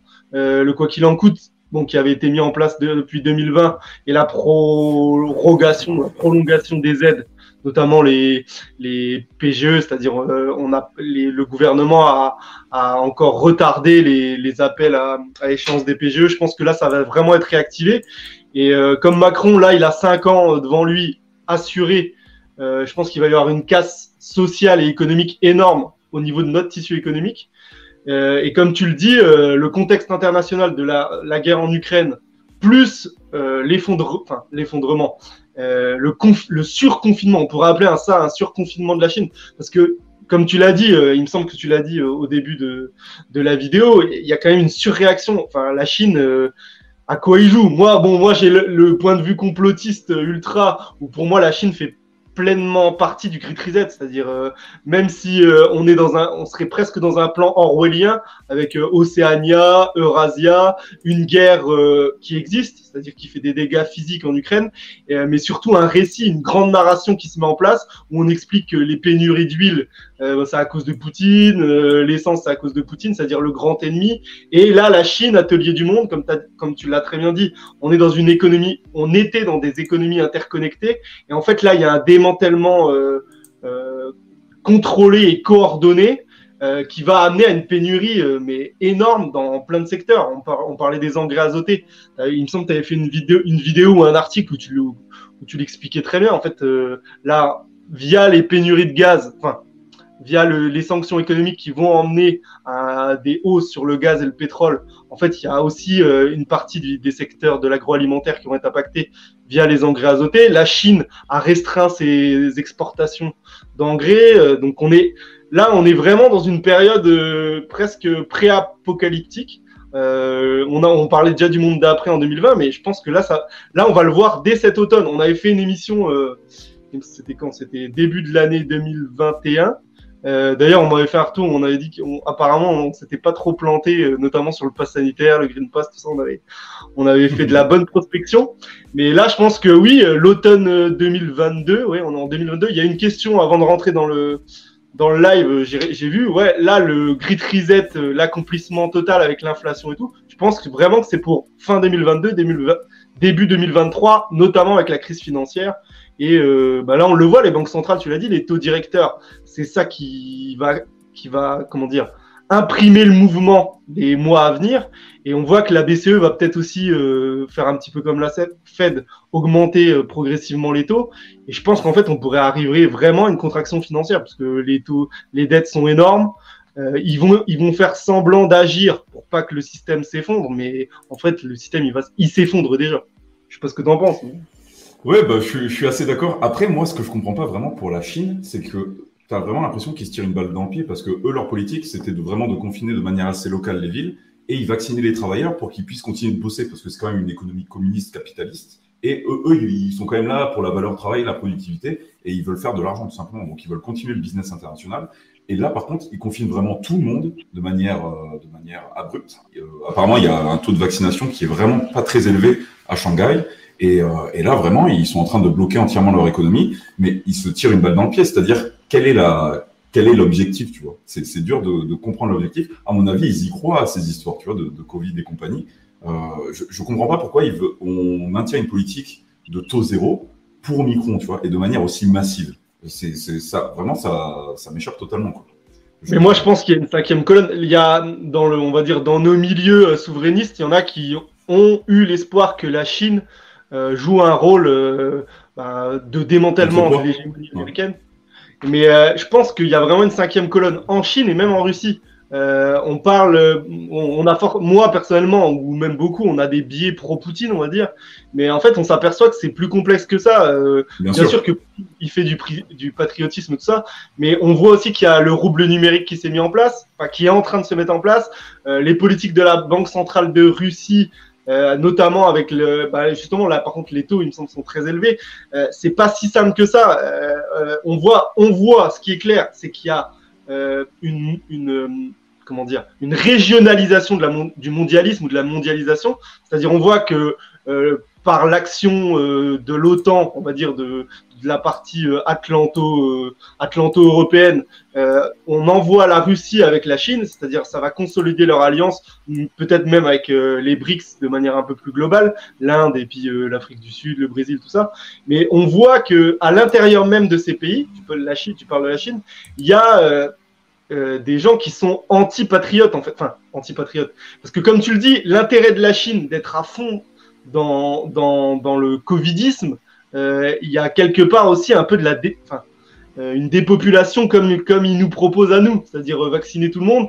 Et je sais pas si certains ont vu, il y a aussi des destructions de culture il y avait des petits, euh, il y avait des petits potagers ou des, un peu des jardins ouvriers comme chez nous euh, qui étaient cultivés en, périphérie de certaines grandes villes. Et on le voit euh, en Chine. il y a le gouvernement qui va détruire des, des gens qui étaient un peu indépendants au niveau enfin, alimentaire. Donc euh, il y a une cinquième colonne, ce qui est sûr. Alors après, est-ce qu'elle est, est, est-ce qu'elle gouverne comme chez nous? Est-ce que, est-ce que l'anti, euh, enfin l'anti, euh, les gens qui sont contre les intérêts du peuple chinois, est-ce qu'ils gouvernent en partie aussi? On sait voir. Euh, je pense qu'ils gouvernent ou ils tiennent certaines, certains, certaines entités chinoises, c'est sûr, parce que la corruption, elle est aussi très très développée en Chine. Hein, faut pas se Bien sûr, bah oui, bah oui. Euh, c'est une, une, oligarchie euh, communiste euh, comme, chez nous en fait. Il n'y a, y a pas de différence quoi. Sauf par bah, contre, ils, vont travailler, ils vont travailler, travailler, un peu plus quand même pour leur patrie quoi. Donc ils sont conscients de leur intérêt, de leur histoire, de leur culture millénaire, etc., etc. Alors que nous vraiment, on a tout renié. Enfin, Macron a tout renié évidemment. Il y a une liquidation totale, ouais. Ouais, ouais. ouais, il y a une liquidation totale. Mais c'est vrai que là, la Chine. Bon, je sais pas, on, on, va voir, mais c'est possible que le plan, euh, enfin, on va dire, voilà, bon, de toute façon, je sais que je suis le, là, je, le complotisme 2.0 à fond, mais je pense qu'il y a quand même un plan de dépopulation derrière. Bon, les Chinois, c'est pas pour, mais les Chinois, ils sont quand même un milliard 200 euh, millions ou 300 millions, je sais plus. Donc, euh, je sais pas. Après, en plus, la mondialisation a fait que la Chine était l'atelier du monde. Donc, quand on, s'il y a un effondrement de l'Europe et euh, du monde occidental, notamment les États-Unis, la Chine, elle va forcément en souffrir. C'est comme un bodybuilder, le jour où vous lui donnez plus euh, de viande ou de protéines, euh, le premier qui va souffrir de la pénurie alimentaire, ce sera le bodybuilder, parce que son corps, en fait, il est, il est, comment dire, habitué à une charge calorifique ou calorique plus importante qu'un gars qui est habitué à, avoir un régime alimentaire normal. Donc la Chine, s'il y a un effondrement des marchés mondiaux, elle va forcément en pâtir et elle y participe. Euh, il me semble que tu as parlé des containers.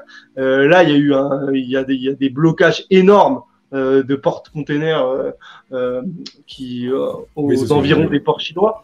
Et c'est étrange, comme tu le dis, oui, au départ, ils avaient plus une politique à vacciner les travailleurs, mais là, il y a vraiment un blocage total. Et dans une période en plus, on est quand même au mois d'avril, on est sur la fin du mois d'avril, où normalement, euh, bon, le risque épidémique est assez faible.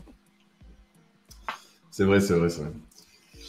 Ouais, ouais, c'est. Après, bon, je, je mettrai une petite nuance sur ce sujet de la dépopulation, parce qu'en fait, en étudiant vraiment la démographie, euh, vraiment de manière un peu approfondie, je l'avais fait euh, il y a quoi, il y a un ou deux ans et quelques, euh, on se rend compte quand même que voilà, toutes les courbes baissent, quoi, à part en Afrique.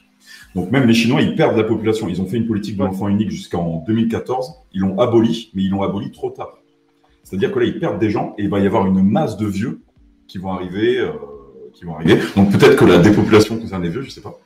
Euh, mais en tout cas, ils vont, avoir un gros problème de force de travail au bout d'un moment parce qu'ils vont avoir une masse de vieux qui vont arriver tout simplement à la retraite et qui ne seront plus en capacité de travailler. Surtout que le travail chinois, euh, pas c'est pas la même productivité qu'en France. Enfin, c'est pas les mêmes conditions. Donc, ce sujet de la dépopulation, je, suis un peu sceptique parce que ouais, on, voit que toutes les courbes baissent et c'est un vrai problème pour les États. Ils savent pas comment gérer la chose parce que ils essayent tout, les politiques natalistes, euh, les primes à l'enfance, etc. Il y a rien qui marche. Quoi. Donc, euh, c'est vraiment compliqué. Tu as totalement raison. Mais quand, en fait, quand je, passe, je parle de dépopulation, les premiers concernés par la dépopulation, ça va être les boomers. Tu as fait, le, as, as fait ton entrée de live là-dessus. Euh, ceux qui devraient le moins voter Macron, euh, ce seraient les boomers en réalité, parce qu'il va détruire les retraites. Bon, l'hyperinflation, ceux qui ont la capacité de travailler, tu, tu parlais de développer aussi, euh, euh, se développer individuellement au niveau financier. Euh, quand vous avez 70 ans, euh, votre capacité productive, elle baisse, ou elle est même réduite presque à néant. Donc euh, la dépopulation, en priorité, elle va toucher euh, les masses, comme dit Harari. il y a beaucoup de vidéos qui circulent sur Harari, Yuval Noah Harari, l'écrivain d'Homo Deus, qui avait fait des conférences. Je l'ai lu il y a pas longtemps. Hein. J'ai lu ces deux bouquins, Homo Deus, c'est le premier, c'était lequel? Sapiens. J'ai lu les deux bouquins, ils étaient intéressants.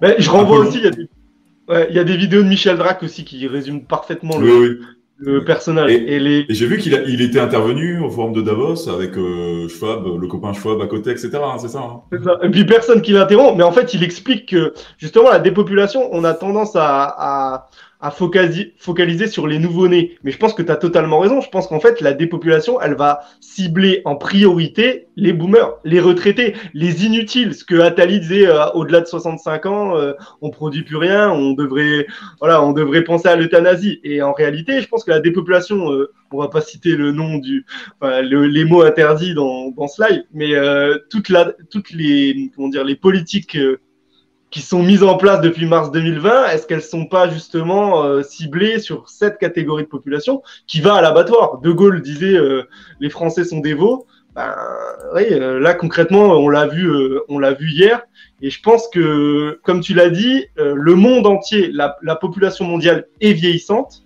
on s'aperçoit que les robots vont, vont, certainement remplacer une grande partie des, des masses laborieuses. Donc euh, il y a toute une partie de retraités qui coûte cher en termes de système social et de santé qui va peut-être être, euh, liquidée en, en, même temps que les nations. Voilà. Ouais, ouais, c'est une thèse, euh, c'est une thèse intéressante. c'est pas très, ah, pas très C'est la thèse d'Atali, c'est la thèse d'Atali et d'Harari. Hein. Après, ah, il y a.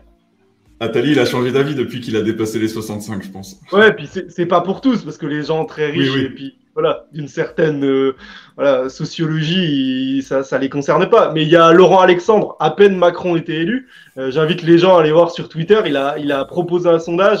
Quelle réforme sociétale euh, doit porter euh, le président Macron? Alors, il y avait soit la GPA, enfin, la GPA, je sais même plus si c'est mis en place ou pas. Mais euh, après, c'était l'ADN. Ouais, l'ADN, comment dire, le, le, la mutation d'ADN ou l'ADN la modification la modification, la modification de l'ADN. Ouais. Et puis il y avait euh, l'euthanasie, il y avait l'euthanasie dans le truc, et puis euh, je sais oh, plus quoi, un autre truc transhumaniste. Mais euh, voilà. Je pense que Davos, eux, puis en plus, on le voit, Van der Leyen, tout le monde a félicité Macron directement. Euh, L'agent du Forum économique mondial de Davos, il a été, tout le monde s'est félicité de sa victoire. Et je pense que oui, là, ceux qui ont le plus à le craindre, en réalité, c'est les boomers. Ok, c'est intéressant. Bah, voilà, il y avait une question qui rebondissait sur ça, qui se demandait quand les boomers allaient euh, passer, euh, euh, voilà, passer, euh, passer la main, quoi. Et euh, bah, peut-être qu'avec cet agenda, ce sera fait, quoi. Mais bon, on, verra, on, verra, on, verra, comment ça se passe. Bon, on va prendre quelques questions, rebondir sur ça tranquillement. Russie-Ukraine, quel réel impact sur l'Europe? Bah, Comme je le disais au début, c'est très, enfin moi j'ai vraiment beaucoup de mal à anticiper ça parce que est-ce que Poutine va s'arrêter à l'Ukraine? On a fait une interview euh, super avec euh, Raphaël qui a interviewé Philippe Fabry. Euh, il y a certaines thèses quand même qui, penchent vers une recrudescence de ce conflit à une échelle vraiment européenne, voire mondiale. Donc c'est quand même étonnant parce que là, on a vraiment tous les facteurs de... Il n'y a rien qui va.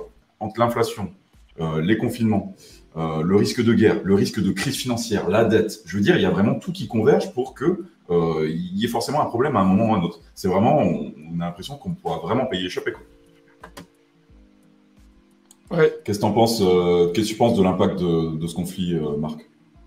Ah ben, l'impact, il va être colossal, puisque alors déjà, et d'une, il va y avoir un impact concret et réel qui va être, il, il, va y avoir des difficultés de production en, matière de céréales et d'approvisionnement en matière de gaz et de, et de pétrole, puisque les sanctions vont faire que l'Europe va, avoir du mal à se fournir, à se fournir dans ces différents secteurs. Mais euh, par contre, je pense que euh, j'avais suivi le live qui était très intéressant où euh, c'était Philippe Fabry là qui parlait de quatrième guerre mondiale. En fait, là, c'est aussi un peu le test.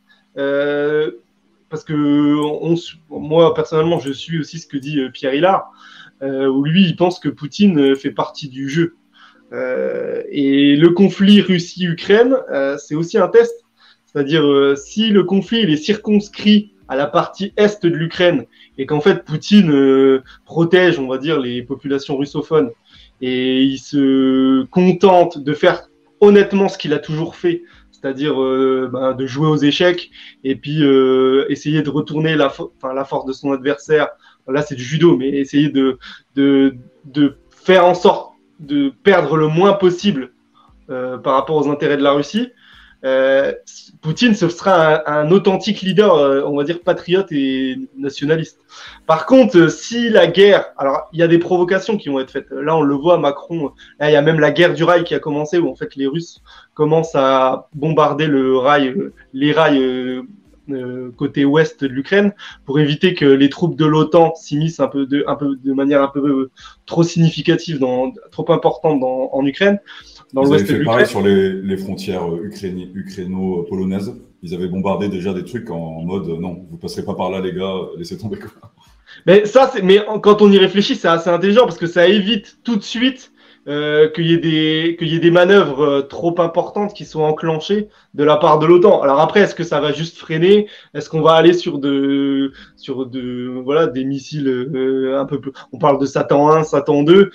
Si on va vers une guerre nucléaire ou même sur des des petites bombes nucléaires ciblées, on va complètement basculer dans un autre monde. Et toi, tu dis tu le dis très justement, euh, c'est imprévisible. Ben là, on bascule dans quelque chose qui est totalement imprévisible. Moi, je pense pas que même le Forum économique mondial de Davos, ils aient intérêt à la vitrification, c'est-à-dire euh, un conflit nucléaire. Euh, bah, même s'ils ont des... Ouais, personne n'a intérêt à ça, même s'ils ont des bunkers. Par contre, construire une société, un modèle de société avec en arrière-fond le grand ennemi, Vladimir euh, et l'Eurasie qui a effondré l'Europe, donc on doit tous se mettre, et des points de conflit, euh, on va dire, bah, en fait, George Orwell 1984, c'est-à-dire la guerre perpétuelle, on est toujours en guerre, il y a une bombe qui tombe de temps en temps, on ne sait pas d'où elle vient la bombe, euh, elle, elle, est là un peu pour garder le, la peur, le, contrôle et la peur. En fait, je pense que le Grit Reset, euh, ben, voilà, c'est un peu le thème de ces deux dernières années. On voit que le thème principal, c'est le contrôle, le contrôle des masses. Donc d'abord par la, par la maladie, après par la guerre, c'est-à-dire le grand ennemi, et euh, après par les pénuries. Parce que là, pour, de, pour la petite anecdote, il y a une pénurie de, d'huile de, tournesol et de colza actuellement. Euh, ouais, j'ai entendu parler. Ouais. Moi, vers chez moi, on trouve difficilement. Bon, bien sûr, il y a le... donc les médias commencent à dire que c'est de la faute euh, des, des musulmans euh, pour le, pour le Ouais, bah là, ah, on, on ah, les musulmans pour le ramadan. Ah ouais, c'est news. a réussi à dire que c'était de la faute des musulmans, voilà. Puis même en plus qu'ils volaient des moutons, c'est bientôt l'Aïd. Bon, pour, avec les macroutes et tout, ils, ils cuisent les pâtisseries. En plus, je suis pas sûr que ce soit de l'huile de tournesol, mais bref. là, je pense que il va Juste pour l'anecdote, euh, on m'a quand même. Alors, moi, je voulais prendre deux bouteilles. Deux bouteilles d'huile. J'en ai réussi à trouver des, bouteilles d'huile de tournesol. Je voulais prendre deux bouteilles d'huile. Et je suis passé à la caisse. On m'a dit non, non, monsieur, c'est une bouteille. Donc, je dis ouais, ok. Je, vais, je, repars reposer ma bouteille. Et je dis, bah, c'est tout, je vais re-rentrer, je vais prendre une bouteille, parce que j'en ai vraiment besoin, voilà. Donc, euh, et la dame, elle m'a dit, non, non, euh, vous êtes passé à l'autre caisse. nous, vous savez, on est limite à vous prendre en photo. Je dis, ah, vous rigolez, là, quand même. et en fait, ah ouais, ça va loin. Bah, après, j'ai réfléchi, donc j'ai, et finalement, j'ai pas, j'ai pas réussi à la prendre, la bouteille. Et en fait, je me suis dit, je me suis dit, mais les pénuries alimentaires qui arrivent et que tu annonces, toi, euh, tu avais fait d'ailleurs, c'était agriculteur, il me semble, ton, ton fascicule, où déjà, t'anticipais le truc. Et en fait, ce les pénuries alimentaires, c'est aussi un moyen de nous contrôler. C'est-à-dire, euh, en plus, avec les CBDC, on en parle régulièrement sur le site euh, Géopolitique Profonde, les monnaies numériques de banque centrale.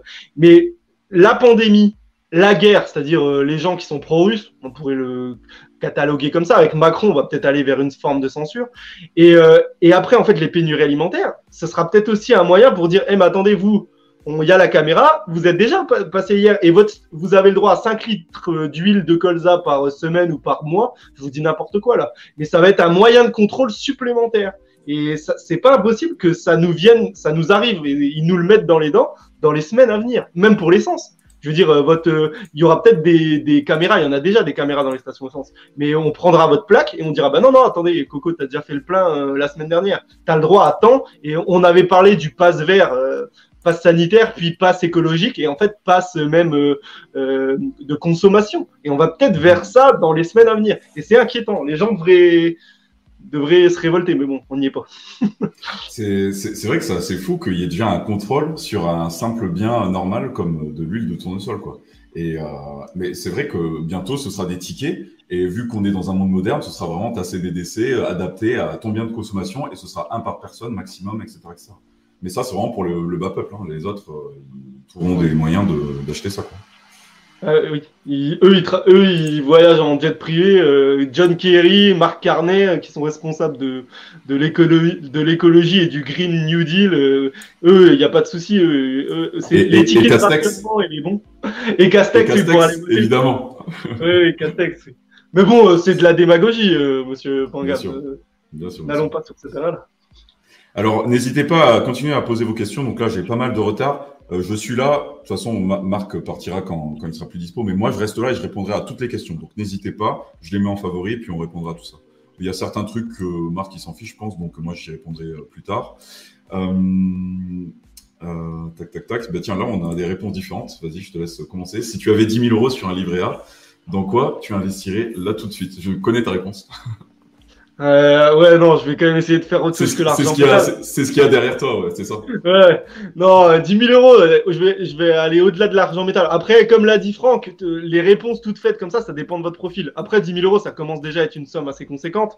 Euh, ça dépend quelle est votre situation. Euh, moi, déjà, je pense que, bon, déjà, si vraiment c'est le pur financier, enfin le pur financier. Alors moi je suis totalement contre, je suis pour la débancarisation même totale puisque moi je préconise de l'achat concret pur. Donc je pense que l'argent métal c'est le meilleur investissement même bien au-delà que l'or, bien au-delà que l'or métal, on est d'accord, par vraiment de l'argent métal parce que c'est plus accessible. Je, Franck le, vous l'a déjà expliqué, mais c'est beaucoup plus accessible pour des gens qui n'ont pas de gros revenus et c'est pour moi ce qui va surperformer même par rapport à l'or. Après, ça, seul Dieu euh, le sait, mais on verra dans les, dans les mois à venir parce que le grid reset, étant donné qu'il y a un pan qui est vert ou qui a une devanture verte, euh, l'argent métal, et il y a une devanture verte et il y a aussi une devanture numérique. En fait, c'est la numérisation du monde. Donc, euh, progrès technologique assez important, plus investissement vert. Euh, l'argent, il va être présent dans tous les secteurs. portés par le grid reset. C'est vrai que je préconise l'argent métal, mais après, si vous avez, tu as parlé rapidement d'immobilier, mais la bulle, elle est très haute. Mais moi, je pense que bon, ça dépend quelles, sont vos perspectives. Mais euh, investir euh, dans un bien immobilier à la campagne euh, pour arriver en retrait avec une taxe foncière pas élevée, si vous en avez, bon, 10 000 euros, j'exagère, c'est pas le, 10 000 euros, c'est pas l'objet de la question. Mais si par exemple vous avez déjà une maison, moi je vous encourage à acheter une serre, par exemple. Si vous avez un terrain assez grand, euh, une serre et puis essayer de cultiver deux trois trucs, parce que on a parlé de pénurie alimentaire et de solutions individuelles. une serre du bon matériel, ça coûte quelques milliers d'euros ça prend pas forcément de place. Il y a des serres de 10, 20 mètres carrés qui valent le coup. Alors là, je fais, je, vais pas vous faire des, des leçons de paysans, mais euh, je, je, pense que ça peut vraiment être utile d'avoir une serre dans son jardin, même une petite. Il y a des serres de 2 mètres carrés. Et, euh, et euh, je vais vous dire n'importe quoi, mais cultivez vos patates et vos radis. Donc c'est ça peut toujours être utile. L'argent métal, la serre, ça, ça reste très bas, on va dire, des conseils presque pratiques voilà, paysans, mais, mais je pense que c'est des conseils de bon sens et dans les perspectives qui, enfin, dans, dans ce qui nous attend dans les mois qui viennent, c'est pas idiot. Voilà. Non, c'est une très belle réponse. Et surtout, c'est vrai que la plupart des gens voient, souvent, bah, il faut absolument investir, etc. Mais vous pouvez également investir directement pour améliorer votre confort de vie déjà. Votre famille, vos amis, acheter des biens de consommation qui sont utiles. Une serre, c'est un, super exemple, je trouve.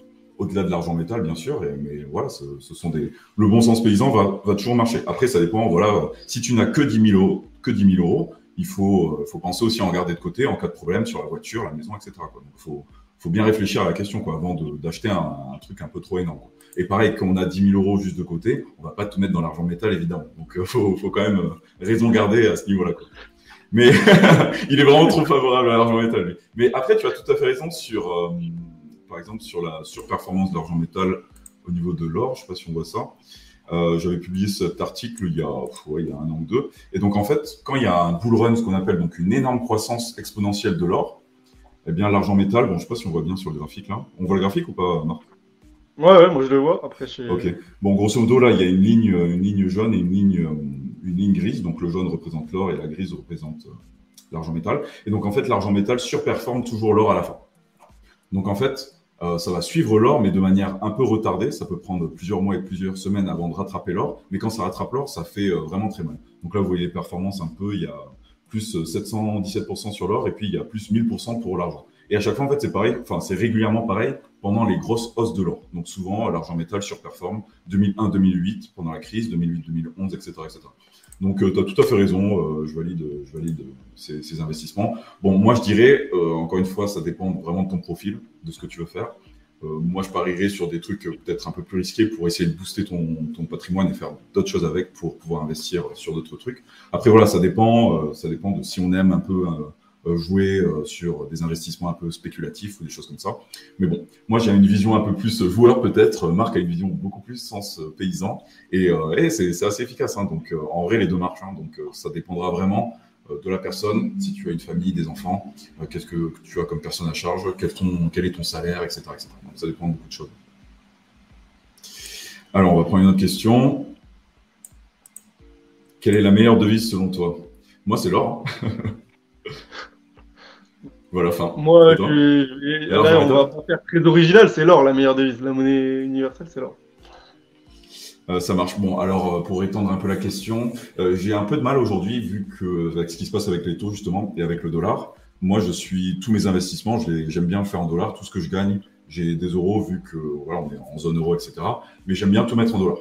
Là, avec le rouble et tout ce qui se passe en Russie, c'est vrai qu'on se disait à un moment que ça pouvait être intéressant de, de voir un peu avec le rouble, mais je serais très frileux parce que cette devise n'a vraiment jamais marché, à moins de vivre en Russie d'être payé en euros et d'utiliser du rouble au jour le jour, pourquoi pas.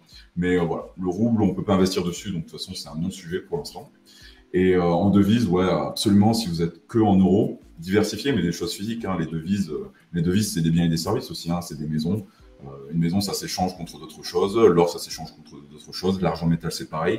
Donc voilà, tout dépend de votre niveau de patrimoine. Les choses simples à acheter, c'est vraiment l'argent métal. Vous avez des pièces d'argent métal. Vous achetez des petits blocs comme ça remplis de pièces d'argent métal avec un cours légal évidemment. Ça, c'est valable partout dans le monde. Vous pouvez vous déplacer, vous avez de la valeur intrinsèque partout où vous vous déplacez. Évidemment, après, vous pouvez acheter des bijoux, n'importe quoi. Mais euh, voilà, les, devises, les devises, c'est euh, les, monnaies qui vont regrouper vraiment toute la valeur, euh, la, valeur de réserve, la moyen d'échange, etc. ça se trouve pas partout, mais on peut trouver quand même des alternatives à ce niveau-là. Donc voilà, grosso modo. Au niveau de devises, euro, dollar, à voir si je peux me permettre, Franck, pour compléter ce que tu dis, bon, c'est toi l'expert, mais euh, puis pour mettre un petit tacle aussi à, un célèbre financier qui fait des milliers de vues sur euh, YouTube. Euh, justement, le dollar, on, le critique parce que le dollar, c'est un peu l'instrument du diable au niveau politique, on va dire. Mais en fait, le dollar en termes de liquidité, ça reste encore maintenant la meilleure devise, la meilleure des devises. Et il y a beaucoup de gens qui qui, nous qui nous conseillait d'investir dans le yuan, par exemple. Parce qu'en fait, la, la, thématique du yuan et, et du dollar, euh, elle, est complémentaire en réalité. C'est-à-dire l'effondrement du, du dollar qui va arriver. L'effondrement du dollar, il est acté maintenant, on le sait. Par contre, quand on voit le petit jeu que sont en train de réaliser les Américains dans le cadre de la guerre Russie-Ukraine, enfin Ukraine-Russie, euh, on peut voir que le dollar, il va pas s'effondrer tout de suite. Donc, euh, il y a des coûts à faire, à mon avis, parce que déjà, ils nous vendent leur gaz liquéfié. Euh, enfin, bon, l'économie américaine, contrairement à l'économie européenne, qui va rentrer dans, un, dans une déliquescence totale, et en particulier l'allemande, le, le, les, capacités, les capacités productives allemandes, euh, je pense que les États-Unis ne sont pas morts tout de suite. Et le dollar, même s'il est en, en phase d'effondrement, euh, c'est une devise qu'il faut pas fuir tout de suite. Parce qu'en fait, c'est la devise la plus liquide et c'est celle qui permet de faire le plus de choses. Ouais, de toute façon, c'est simple. Hein. Pour moi, dans toutes les situations, le dollar restera. Et euh, s'il y a un changement de devise à un moment, c'est-à-dire une valeur refuge internationale pour faire le commerce, euh, etc., le dollar reste toujours ultra dominant. Et tu as super bien fait de, souligner ça. Pendant la période, la crise vraiment Russie-Ukraine qui est toujours en cours, c'était vraiment flagrant, quoi. Toutes les devises se sont cassées la gueule et la valeur refuge, c'était le dollar. C'est genre, il n'y a pas photo, quoi. Toutes les devises se sont pété la gueule. Et là, d'ailleurs, l'euro se porte pas super bien par rapport au dollar. On est, on est quand même, on arrive sur un bas de, un bas de, un bas de range et puis ça peut être pas terrible sur le long terme. De toute façon, le dollar surperforme toutes les monnaies depuis des décennies. Vous investissez dans n'importe quelle monnaie, toutes les monnaies se dévaluent de toute façon. Toutes les monnaies se dévaluent, donc à cause de l'inflation ou de la dévaluation monétaire due à la planche à billets, ça revient à peu près au même. Toutes les monnaies se dévaluent, c'est-à-dire qu'on perd de la valeur dans le temps. Euh, mais le dollar, par rapport à toutes les autres devises, va perdre beaucoup moins.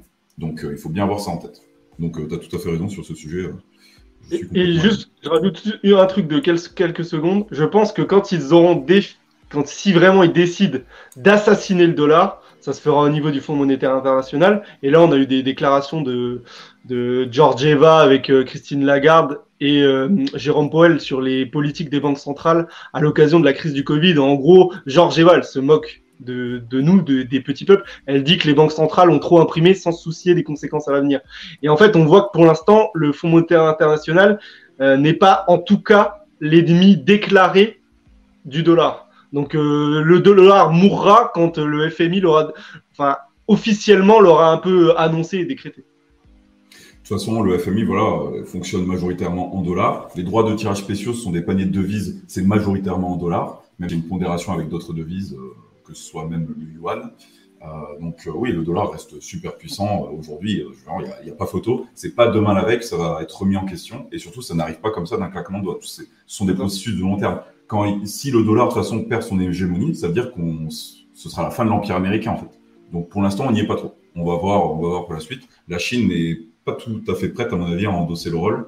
Euh, et l'alternative, après, euh, je vois pas, je vois pas quel autre pays euh, pourrait endosser le rôle de, de, leader mondial, et surtout un rôle que tout le monde accepterait, évidemment. Alors, tu parles de communauté, de famille, peut-être dans le réel ensemble. Que peux-tu conseiller pour les communautés? Être avec des gens qui nous ressemblent et puis voilà, qui nous correspondent.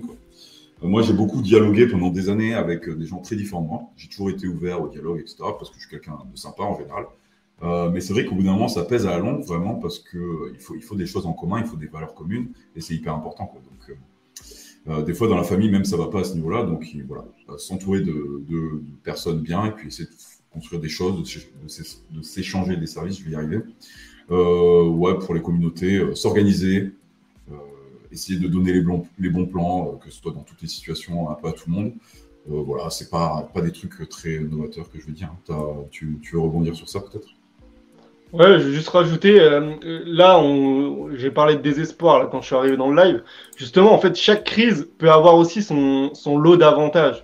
Euh, là, euh, la crise du Covid, elle a permis aussi de révéler euh, certaines personnalités et à l'intérieur des cercles familiaux, des cercles amicaux ou médiatiques. Par exemple, je pense à Réinfo Covid. moi, j'étais pas, je, je, j'étais pas trop dans le dans la mentalité agroécologie, euh, Pierre Rabhi, tout ça. Mais euh, avec le, bon, avec la dictature sanitaire, on a vu des gens déjà faire l'effort d'aller vers, euh, on va dire, des gens qui étaient déjà un peu plus radicaux au niveau dissidence, si on, peut employer ce terme. Mais et en fait, ça nous a fait ça, fait, ça a fait en sorte que certains milieux qui ne se parlaient pas se sont mis à se parler et on, et on s'est aperçu qu'on avait pas mal de points communs en fait. Sur les sur les comment dire objectifs de vie, sa famille, voilà, et contre contre une toute petite caste qui elle se, se basait sur des masses moutonnières.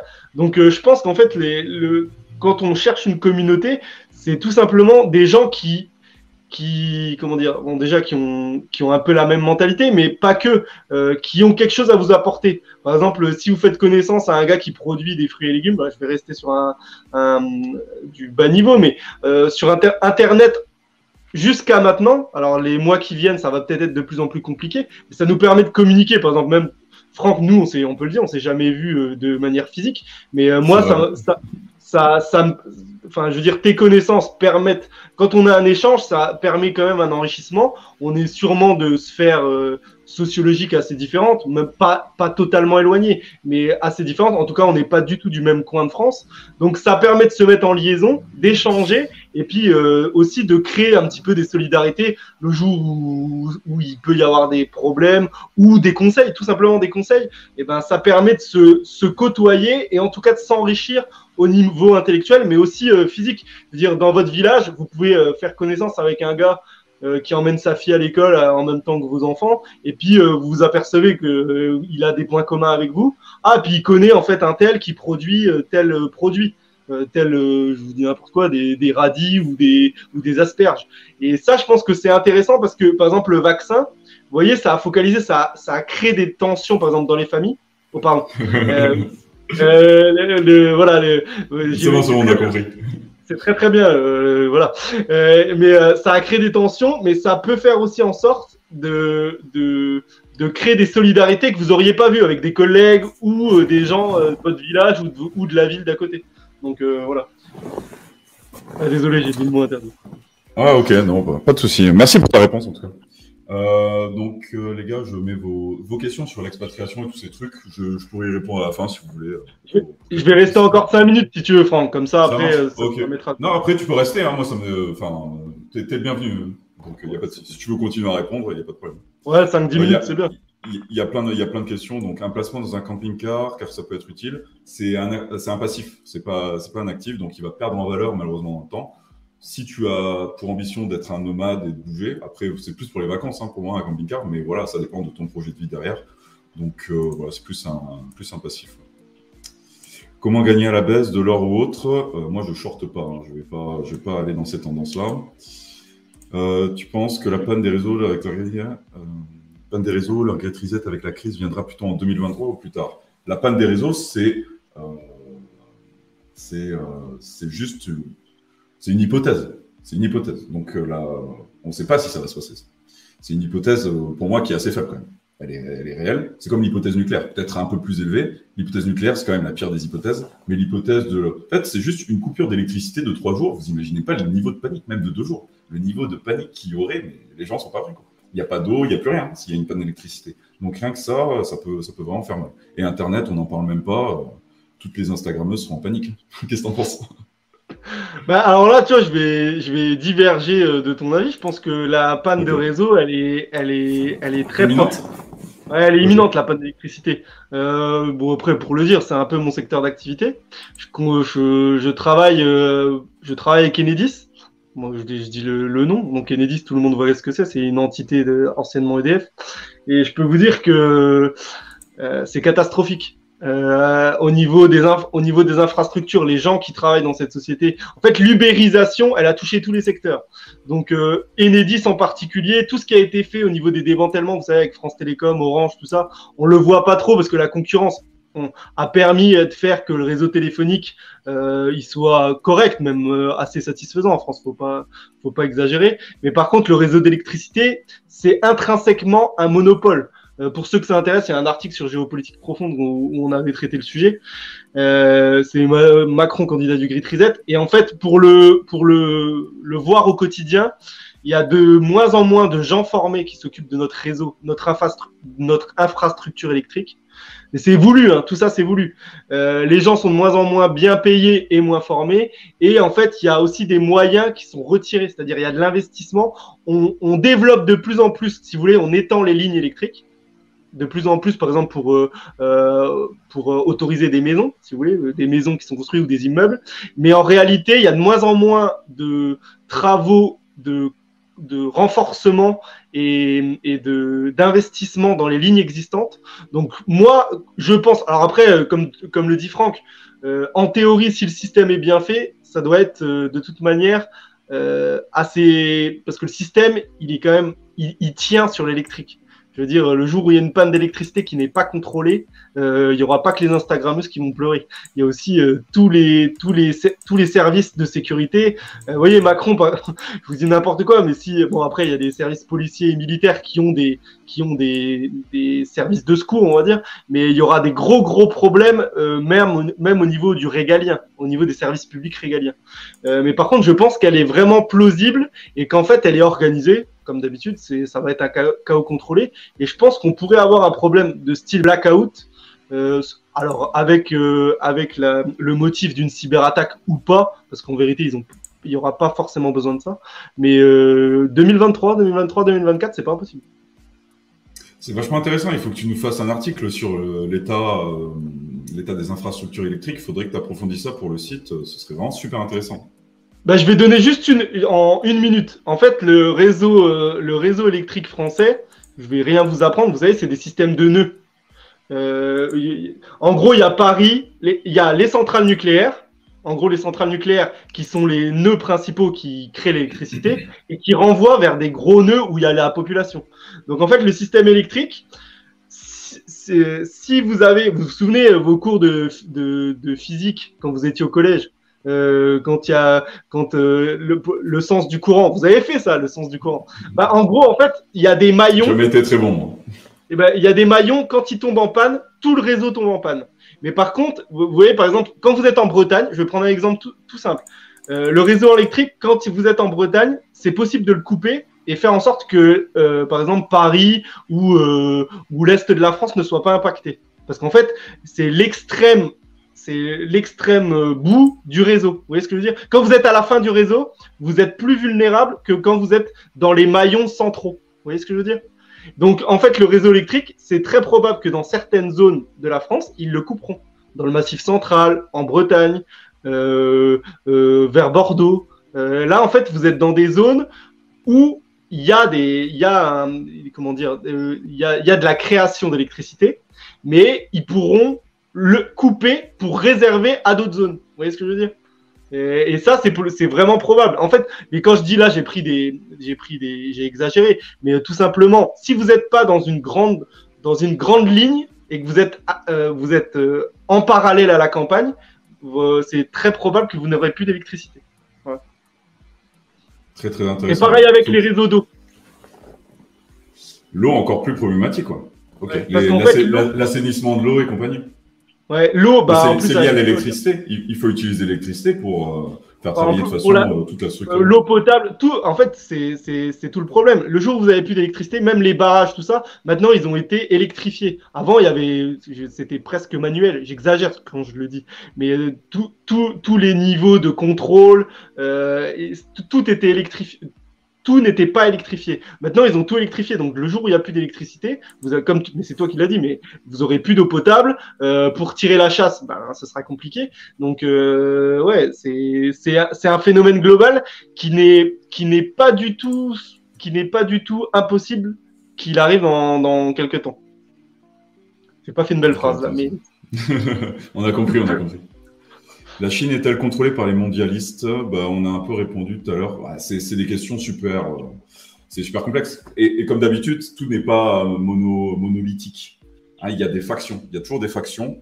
Et euh, qui c'est qui, qui, a la main à la fin? En fait, ils ont une faction aura la main sur tel dossier et pas un autre. C'est toujours des gens qui se battent. Hein. C'est comme dans la vraie vie en fait. Donc surtout quand il y a des intérêts comme ça, croyez pas qu'il y a quelques personnes qui choisissent tout. C'est pas vrai il y a beaucoup de personnes qui ont des intérêts divergents, des fois qui vont converger souvent, et en général, ça converge tout le temps contre nous. Donc, euh, c'est surtout ça qu'il faut retenir, à mon avis. Mais c'est jamais euh, des, je sais pas, une faction mondialiste, sioniste, j'en sais rien, tu vois. Mais euh, ça, ça marche pas comme ça, je pense. Hein. Quand, quand, on voit la réalité un peu du terrain comme ça, à mon avis, c'est pas pertinent. Il y avait un bon livre qui était au retour aux sources sur ça, la Chine et la guerre monétaire entre les Rothschild et le Nouvel Ordre mondial en Chine, un truc comme ça. J'ai plus le nom, c'était un vieux livre que j'avais lu. La guerre des monnaies ou un truc comme ça. Hong Bing, Song. C'est ça, ouais. C'est ça, je l'ai lu il y a ah, super longtemps. Ouais, faut le lire celui-là. Il est, il est vraiment et, il résume ce que tu viens de dire. C'est toujours, c'est toujours plus complexe. Il n'y a pas du blanc et du noir, c'est toujours du gris. Et euh, après, le projet, il avance même avec du gris en fait. C'est, des gens qui se battent pour leurs intérêts et généralement, ça tombe souvent du même côté, mais mais mais c'est jamais blanc et noir. L'euro va-t-il s'effondrer? Euh, Bah non, en fait, euh, ça va pas. Une monnaie ne s'effondre pas comme ça du jour au lendemain. C'est pas perte de confiance, etc. Moi, je crois pas à ce scénario, c'est possible, mais bon. Moi, je pense surtout que par rapport au dollar, en fait, ça perd beaucoup de valeur, beaucoup plus, et beaucoup plus vite. Donc, euh, c'est surtout ça qu'il faut retenir, à mon avis. Euh. Bah oui, ça c'est la question. Les Russes et les Chinois sont-ils réellement les ennemis des, mondialistes? Il y a des factions mondialistes, il y a des factions plus patriotes. Euh, sachant que c'est pas parce qu'on est patriote qu'on est un gentil, les, gars. C'est pas comme ça que ça marche, hein. malheureusement. Euh, voilà. Euh, sachant qu'ils ont participé à la propagande Covid. Ben là, actuellement en Russie, ils s'en foutent totalement. Par exemple, même dans les aéroports, il n'y a plus de masques, il n'y a plus rien. Donc, il faut bien noter ça. Là. je pense que, de toute façon, avec ce qu'ils vont prendre dans la gueule, les Russes, par rapport à déjà toute la médiatisation de, du conflit ukrainien, déjà avoir la dissonance avec les autres guerres qu'il y a eu ces dernières années, c'est quand même flagrant. Mais je pense qu'ils en auront plus rien à foutre après au bout d'un moment. Surtout que s'ils ils se mettent en autarcie relative avec leurs roubles, leurs matières premières, etc., au bout d'un moment, ils vont, ils vont avoir un peu plus de poids et puis ils vont, vont commencer à bah, être un peu plus libres, hein, je pense, à ce niveau-là. Donc, euh, ils, ont, ils ont tenté le Covid, mais ils, enfin, ils ont tenté la, stratégie anti-Covid, mais ils se sont, ils se sont au final, euh, ouais, ils ont, arrêté. Et puis, sachant que c'est un énorme pays, n'oubliez pas que c'est une fédération. Donc, en fait, les politiques Covid, il y en avait différentes en fonction de là où on était. Donc, à Moscou, évidemment, c'est la ville euh, cosmopolite de Russie, on va dire, vu que c'est la capitale et qu'il y a beaucoup de gens différents, etc. On avait la politique euh, anti-Covid la plus drastique, mais ça n'a pas duré bien longtemps, les, gens n'étaient pas d'accord, fermer les magasins, etc., etc. De toute façon, à l'Est, tous ces trucs, ça marche moyen, ça dépend des pays, mais euh, voilà, grosso modo. Donc, euh, Je sais pas trop. Tu veux rebondir sur ça Ouais, non, mais t'as tout dit. après, le... Je pense qu'il y a une cinquième colonne. Dans tous les pays, il y a une cinquième colonne. Que, vous ayez un pouvoir euh, patriote, c'est-à-dire dans l'intérêt du peuple du pays, que ce soit du peuple russe ou du peuple chinois, il y a une cinquième colonne qui est puissante dans tous les cas. Donc, euh, comme tu l'as dit, à Moscou et à, Saint-Pétersbourg, il y avait aussi des, politiques un peu folles, on va dire, comme nous on a connu. Mais, euh, mais et là, le moment de la guerre, c'est peut-être aussi le, la partie, on va dire, plus patriotique et ça fait, ça fait, ça fait aussi l'intérêt euh, d'une guerre, puisque le but d'une guerre, c'est aussi de, susciter le sentiment national.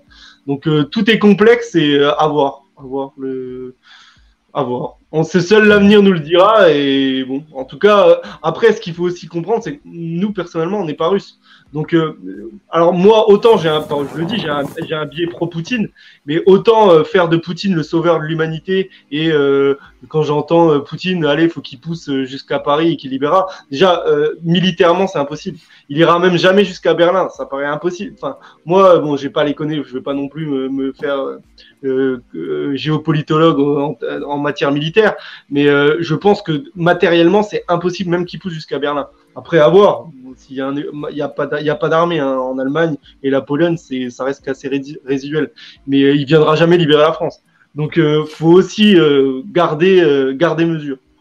Gardez raison. C'est vrai que ça paraît dur à croire. Et de toute façon, en fait, là, on en est au début d'un processus. Le point clé, évidemment, c'est attaquer un pays de l'OTAN. Donc, il va pas commencer par attaquer la Pologne, qui sont des anti-russes viraux, mais il va plutôt, s'il attaque l'OTAN, ce sera plutôt des pays dans les pays baltes. Mais, là, de toute façon, c'est la guerre mondiale, donc il euh, n'y a, pas le choix. Déjà, là, les, Américains sont super énervés, ils livrent des gros armements, donc euh, déjà, ils commencent à, voilà, à s'impatienter un peu tous. Quoi. Donc, euh, il nous manque la petite étincelle pour, voilà, hein. je veux dire, des guerres mondiales, ça a été provoqué sous des prétextes un peu de pas grand-chose, quoi, entre l'archiduc Ferdinand ou des choses comme ça. Ça ressemble, et c'est un, tiens, c'est un bon, c'est un bon exemple parce qu'en fait, là, actuellement, ça ressemble à la Première Guerre mondiale le contexte avec les alliances, euh, le motif, euh, ça reste que Zelensky, euh, voilà, ça reste un acteur qui, avec des, il est pas bon Zelensky, n'importe quelle personne l'écoute, c'est exagéré sa propagande. Donc on pourrait basculer sur un truc très très grave. Bon, bon. je dis pas que c'est pas grave le, fait que voilà, Poutine, il essaye de récupérer le Donbass, tout ça, l'intégrité territoriale. Mais on peut parler aussi de, on pourrait parler des d'autodétermination des peuples à disposer d'eux-mêmes. Je veux dire, les Russes au Donbass, en fait, ils ont décidé de plus être ukrainiens pour la plupart et la majorité. S'il y avait un référendum, même non truqué, je pense qu'ils iraient plus vers la Russie. Oui, oui, ça c'est sûr. Après, voilà, c'est quand même compliqué de. C'est comme, tu vois, s'il y avait euh, des, euh, des, régions indépendantes en France et puis qu'un pays décidait de venir, bon, bah, on, va, on va faire sécession parce qu'il nous ressemble plus, c'est ça. C'est quand même difficilement acceptable. Moi, moi euh, ouais, ou, ou l'Alsace-Lorraine ou des trucs comme ça. Quoi. Mais la Corse, c'est vrai qu'ils sont un peu énervés à ce niveau-là. Ah, la Bretagne, ils voulaient, ils voulaient l'indépendance à un moment, je sais pas comment. Bah, après, après, en fait, ça va être des indépendances sous tutelle de l'Union Européenne. Exactement, ça c'est Quand on voit parler les indépendants, alors déjà la Corse, pour ceux qui s'intéressent, euh, euh, alors là il y a peut-être des amis, des amis corses qui vont, qui vont m'insulter, mais bon ça me fait rigoler moi.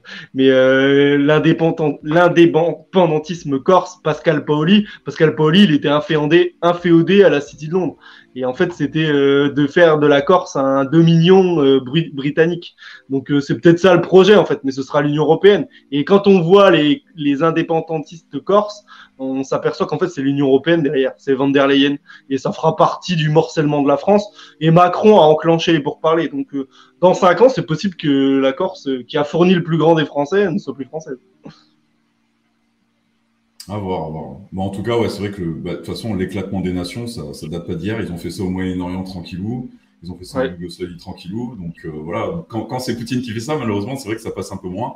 Mais euh, ouais, c'est la même tendance. Moi, par exemple, j'ai tombé aussi. Je suis euh, vraiment, euh, je suis pro-Poutine, tu vois. Par contre, je ne soutiendrai pas les guerres en aucune façon, tu vois. Je vais pas soutenir un, un truc géopolitique qui ne me concerne pas. Enfin, tu vois, c'est pour moi, c'est pas possible. C'est-à-dire que je vais rester cohérent. J'ai toujours été contre la guerre en Libye, en Irak, en Syrie, etc. Toujours. Et je vais pas soutenir la guerre en Ukraine parce que c'est Poutine, tu vois. Non.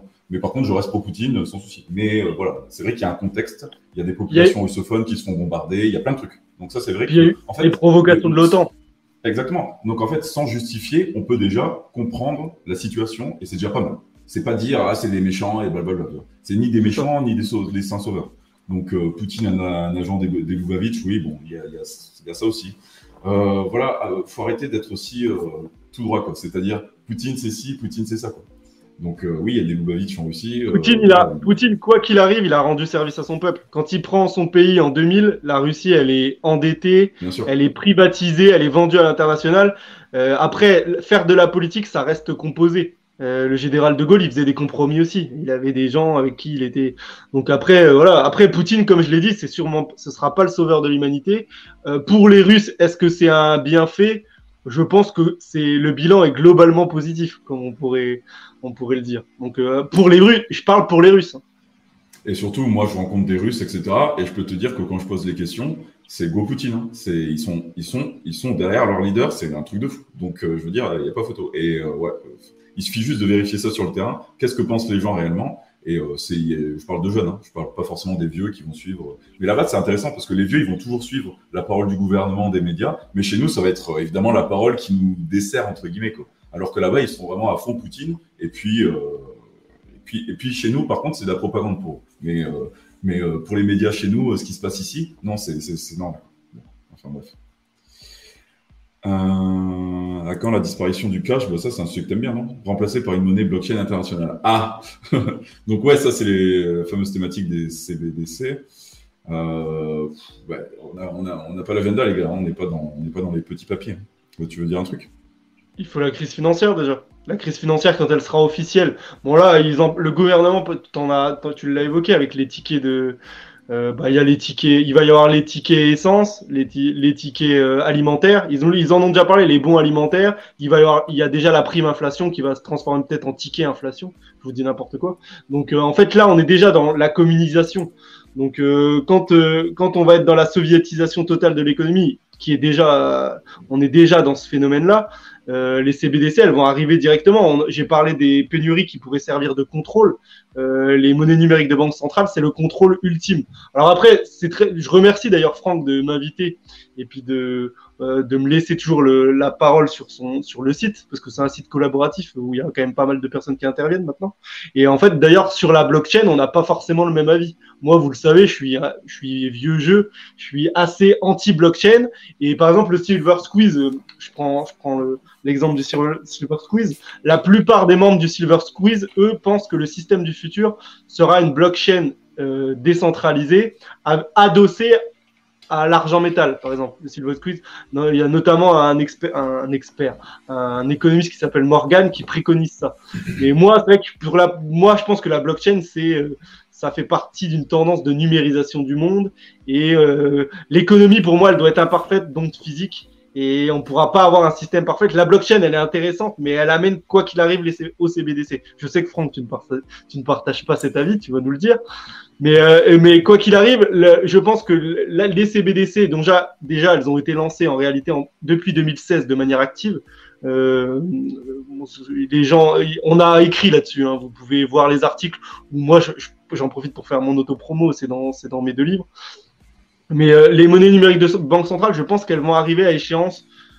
Alors, ça peut arriver avant, hein, 2022, 2023, 2024. Mais je pense qu'à échéance 2025, euh, il y aura déjà un euro numérique qui, qui traînera. Et tu as parlé de l'effondrement de, de l'euro. Il n'y aura pas d'effondrement de l'euro. Parce qu'en fait, l'euro, c'est une monnaie qui est faite pour nous amener de crise en crise jusqu'à la mort des nations. Moi, je le répète tout le temps. Et c'est Attali qui l'a dit dans une conférence.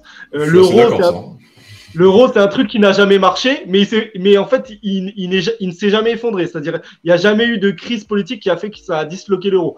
Euh, il y a des économistes, à chaque élection présidentielle, on nous dit l'euro va disparaître, l'euro va disparaître. Moi, je vous fais le pari, dans deux ans, il y aura encore l'euro. Même si l'euro, ça fonctionne pas et que ça nous emmène à la misère. C'est en fait pour nous emmener à une liquidation totale de nos économies.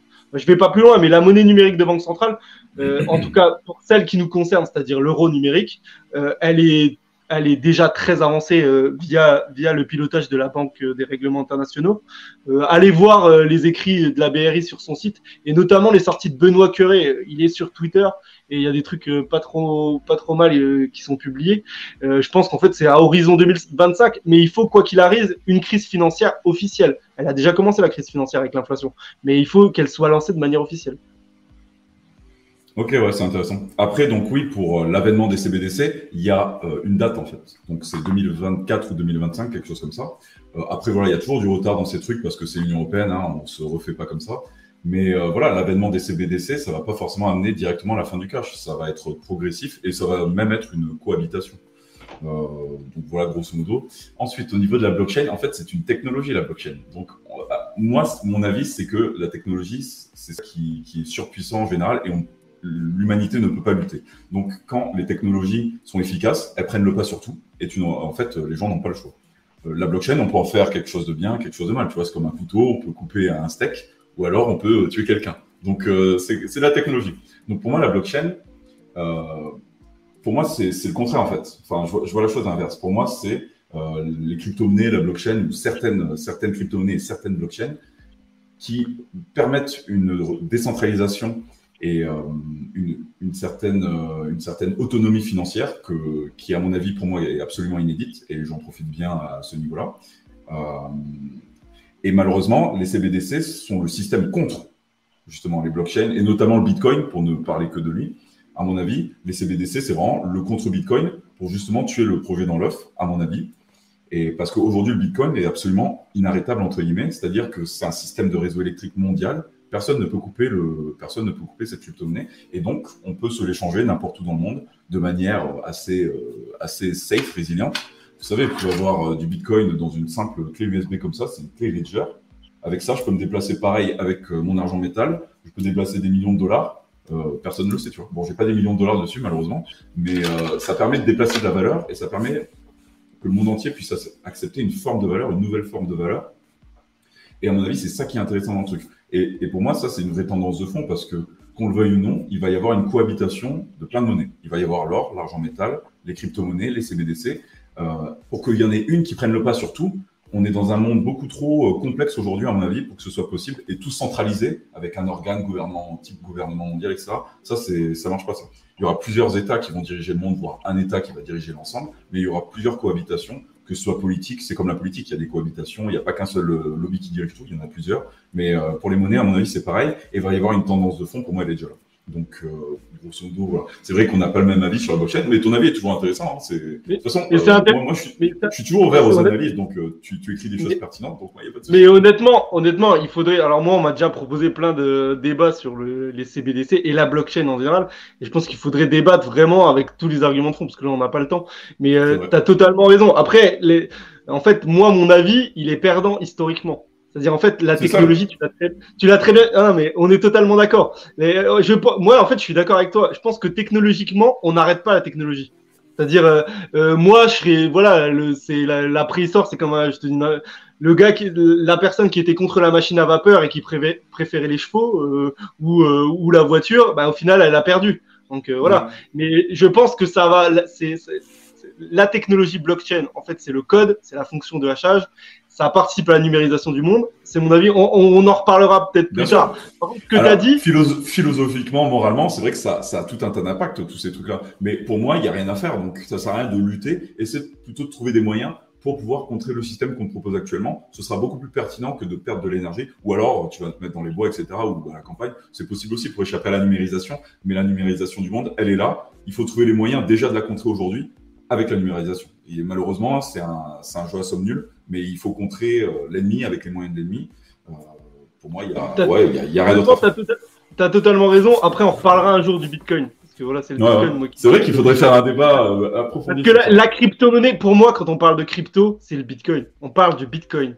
C'est le Bitcoin qui a lancé le mouvement crypto. Et en vrai, quand on parle de crypto-monnaie à peu près solide, c'est le Bitcoin.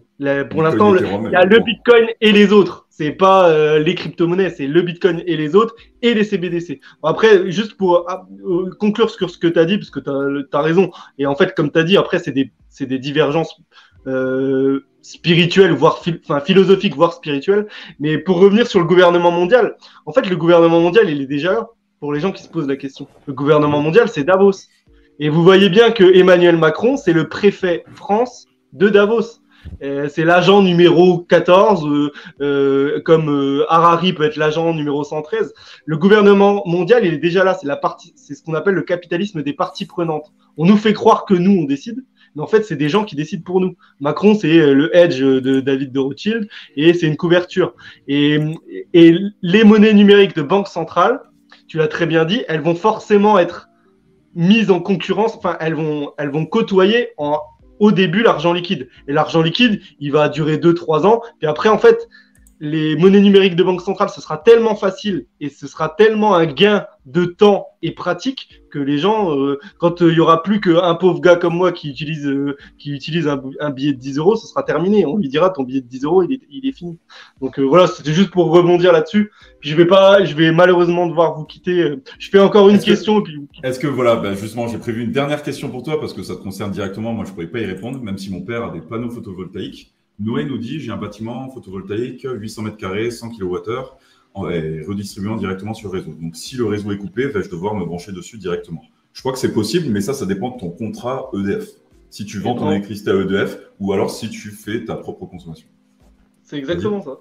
Tu as, très bien, as très bien répondu. En fait, euh, là maintenant, vous savez, le développement. Bon, après, là, c'est à mon avis, vu 800 mètres carrés, je sais pas, mais ça doit être quelqu'un qui est dans le monde agricole. Mais euh, il a un champ. Ouais, concrètement, concrètement, il y a deux cas de figure. Vous êtes un particulier, vous, vous avez votre petite maison, vous mettez des panneaux photovoltaïques. Le système fait en sorte que quoi qu'il arrive, vous dépendez toujours d'EDF. C'est impossible. En fait, avant, c'était intéressant. Il y a 25-30 ans, les premières personnes qui ont mis des panneaux photovoltaïques, elles pouvaient être autosuffisantes en électricité. EDF ayant vu ça, ils ont dit il ne faut pas faire ça parce que fait sinon là on est en train de fabriquer, on est en train de financer. L'État a dit on est en train de financer un concurrent à l'État, donc faut arrêter. Faut faire en sorte que les contrats, les panneaux euh, créent 70% des besoins en électricité, mais qui restent 30% de dépendance au système du réseau électrique. Donc ça, c'est le premier cas de figure, c'est-à-dire toutes les maisons individuelles. Si demain, euh, vous êtes Robert, vous voulez acheter des panneaux photovoltaïques pour votre maison, vous ne serez jamais autosuffisant à 100% en électricité. Le système est bien fait et il vous laissera dépendant du réseau électrique. Premier point. Pour les, pour les agriculteurs, c'est plus compliqué. Euh, enfin pour le monde agricole, parce qu'il n'y a pas que des agriculteurs, parce que maintenant il y a des petits malins qui achètent des hectares pour justement faire de l'agri-voltaïque ou, euh, ou des bâtiments pour dire il y a, des, il y a du matériel agricole dessus, mais en fait c'est pour mettre des panneaux, parce que c'est très avantageux en, termes de financement. Mais euh, juste pour répondre sur cette question, le système c'est pareil, il est fait pour que les gens qui posent les panneaux, bien sûr qu'il y ait de la production et de la revente, mais qu'en fait ils dépendent de d'Enedis et d'EDF. C'est pas fait pour que vous, du jour au lendemain, vous disiez, mais attendez, moi j'ai ma ferme euh, qui produit l'électricité. Euh, si vous voulez, je peux, on, pourrait faire. Alors là, je parle pas de contrat, hein, je parle vraiment de technico-pratique. On pourrait alimenter. C'est bien précisé. Ouais. on pourrait alimenter le village. Euh, technico-pratique, ça pourrait se faire, sauf qu'en fait, ils vont mettre le, système de la manière dont il est élaboré c'est-à-dire euh, euh, votre, votre champ d'agri-photovoltaïque, ça sera en sorte que vous ne pourrez pas alimenter, justement, ce sera fait en sorte que vous ne pourrez pas alimenter en termes d'infrastructure une communauté, par exemple. Bah, justement, vous croyez vrai, enfin, euh, ça, et si on avait été intelligent, c'est-à-dire si le système avait été fait pour le bien-être des populations, ça aurait été fait comme ça. C'est-à-dire le jour où il y a un problème, bah, on demande à l'agriculteur qui a 800 mètres carrés de photovoltaïque d'alimenter le village, par exemple voyez, ou, le syndicat des eaux, ou machin. Mais c'est pas fait comme ça. En fait, c'est un système d'interdépendance, d'interdépendance électrique, où vous revendez à Enedis, l'interlocuteur c'est Enedis ou EDF, si on va envoyer. Et quoi qu'il arrive, vous êtes dépendant d'un acteur central qui est EDF et qui est en définitive, même s'il est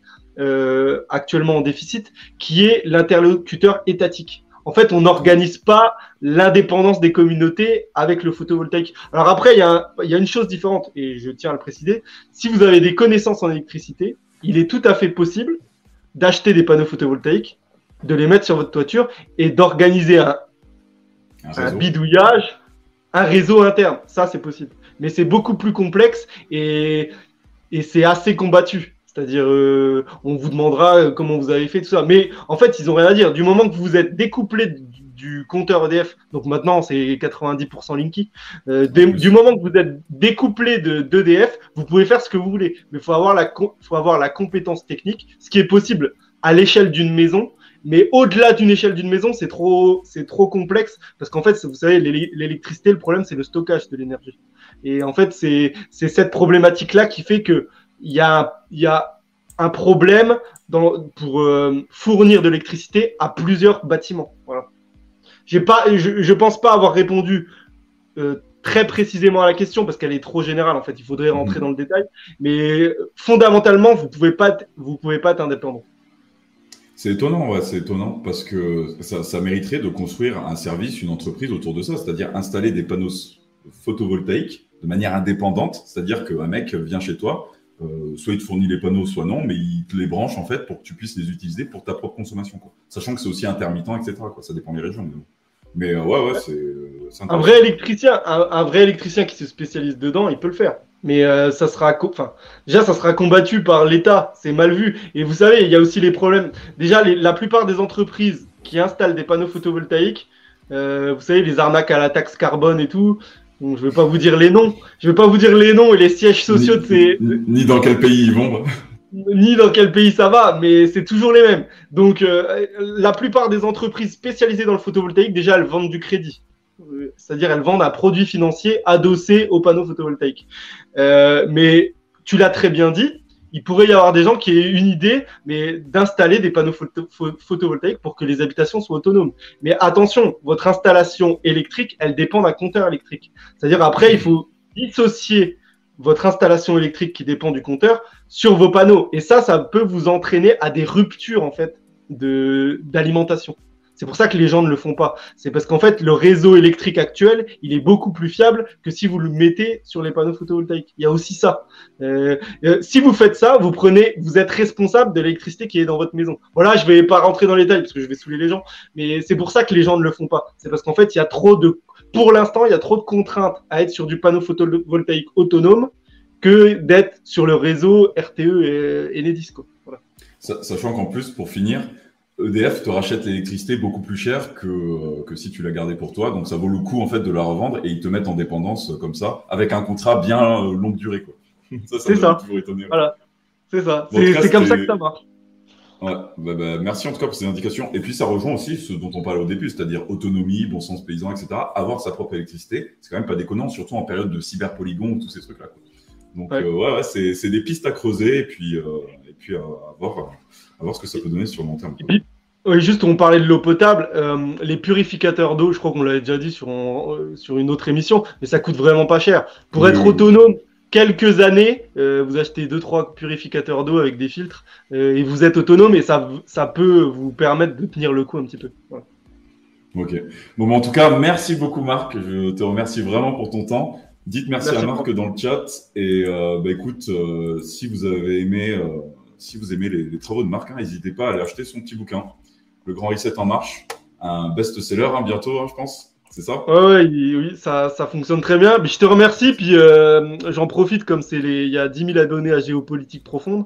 Euh, je vous encourage à soutenir quand même ce site parce qu'il y a des avis, il y a, bon, y a pas mal de contributeurs, il y a tous les avis, comme vous les avez vu, Franck est quelqu'un de très ouvert, euh, même si évidemment on a des points communs. Et je vous invite à, à, ben, à, commenter, on essaye de répondre quand on peut, et puis à regarder les vidéos. on essaiera de c'est Franck qui est le principal contributeur, on essaiera de produire de plus en plus euh, des informations de qualité euh, via, via ce site. Et merci en tout cas à tous ceux qui suivent la chaîne. C'est toujours sympa de voir que une chaîne comme ça est de plus en plus suivie. Merci à vous et, et bon, bonne continuation pour ce live. Ben, merci à toi Marc. Euh, passe une bonne soirée, puis on se dit à plus. Hein. Salut, à plus. Allez, ciao. Bon, alors maintenant, je vais répondre à toutes vos questions. Donc, vous inquiétez pas, je les ai mises en favori. Donc, on va répondre à ça tranquillement. Quand vous parlez d'expatriation, d'investissement, etc., euh, c'est pas forcément les sujets euh, que, Marc aborde. Donc, c'est pour ça que je les ai gardés pour plus tard. Donc, on va y répondre rapidement. Deux heures de live, 73 personnes. OK. Alors, comment organiser discrètement son émigration-expatriation sur le plan financier Discrètement, Déjà, le terme est trop, ouais, c'est un terme déjà compliqué. Ça veut dire discrètement, ça veut dire qu'il y a une histoire de fiscalité derrière, euh, d'échapper euh, à l'impôt, à la fiscalité. Euh, ça d'office, c'est très compliqué. Et encore une fois, ça rejoint un peu les thématiques. N'oubliez pas que le monde est numérisé. On peut vous retrouver à la trace tous les flux bancaires, même crypto-monnaie. Crypto-monnaie, c'est inscrit dans la blockchain à vie. Euh, c'est voilà, c'est vous, vous, ne pourrez pas échapper.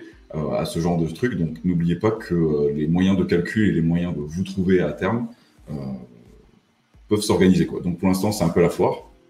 Mais si vous voulez échapper d'un point de vue monétaire ou financier au système français, par exemple, bon ben voilà, il y a différentes banques, il y a juste des placements, des placements à l'étranger, vous échappez totalement au système bancaire dans lequel vous êtes, au système financier également. Si vous achetez une entreprise américaine, hein, je dis ça au pif, ou des crypto-monnaies, ben vous êtes en dehors du système entre guillemets. Après, il y a des solutions un peu plus avancées. Ça, moi, je propose des trucs un peu plus techniques, mais ça va être euh, un truc que j'aime bien, c'est la finance décentralisée.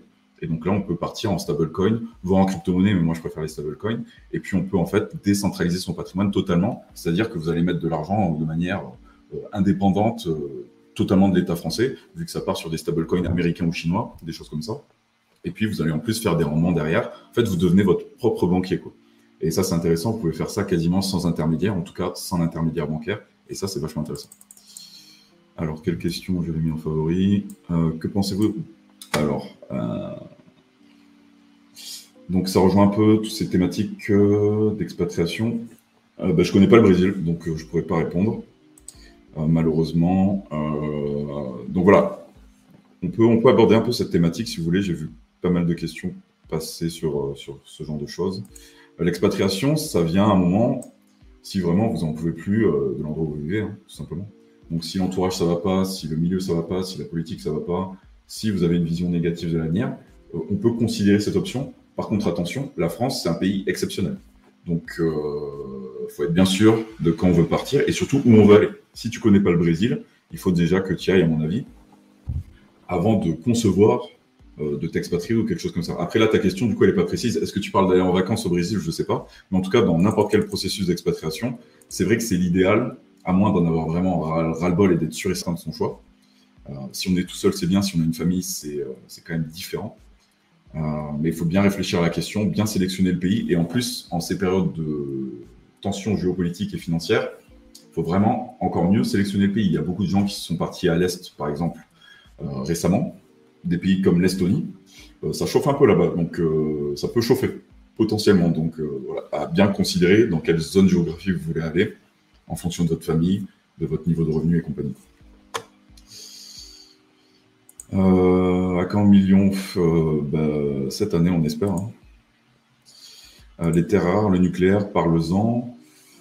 je ne pourrais pas en parler. Je, n'ai pas creusé le sujet cette année, donc j'aurais pas, j'aurais rien d'intéressant à dire en soi.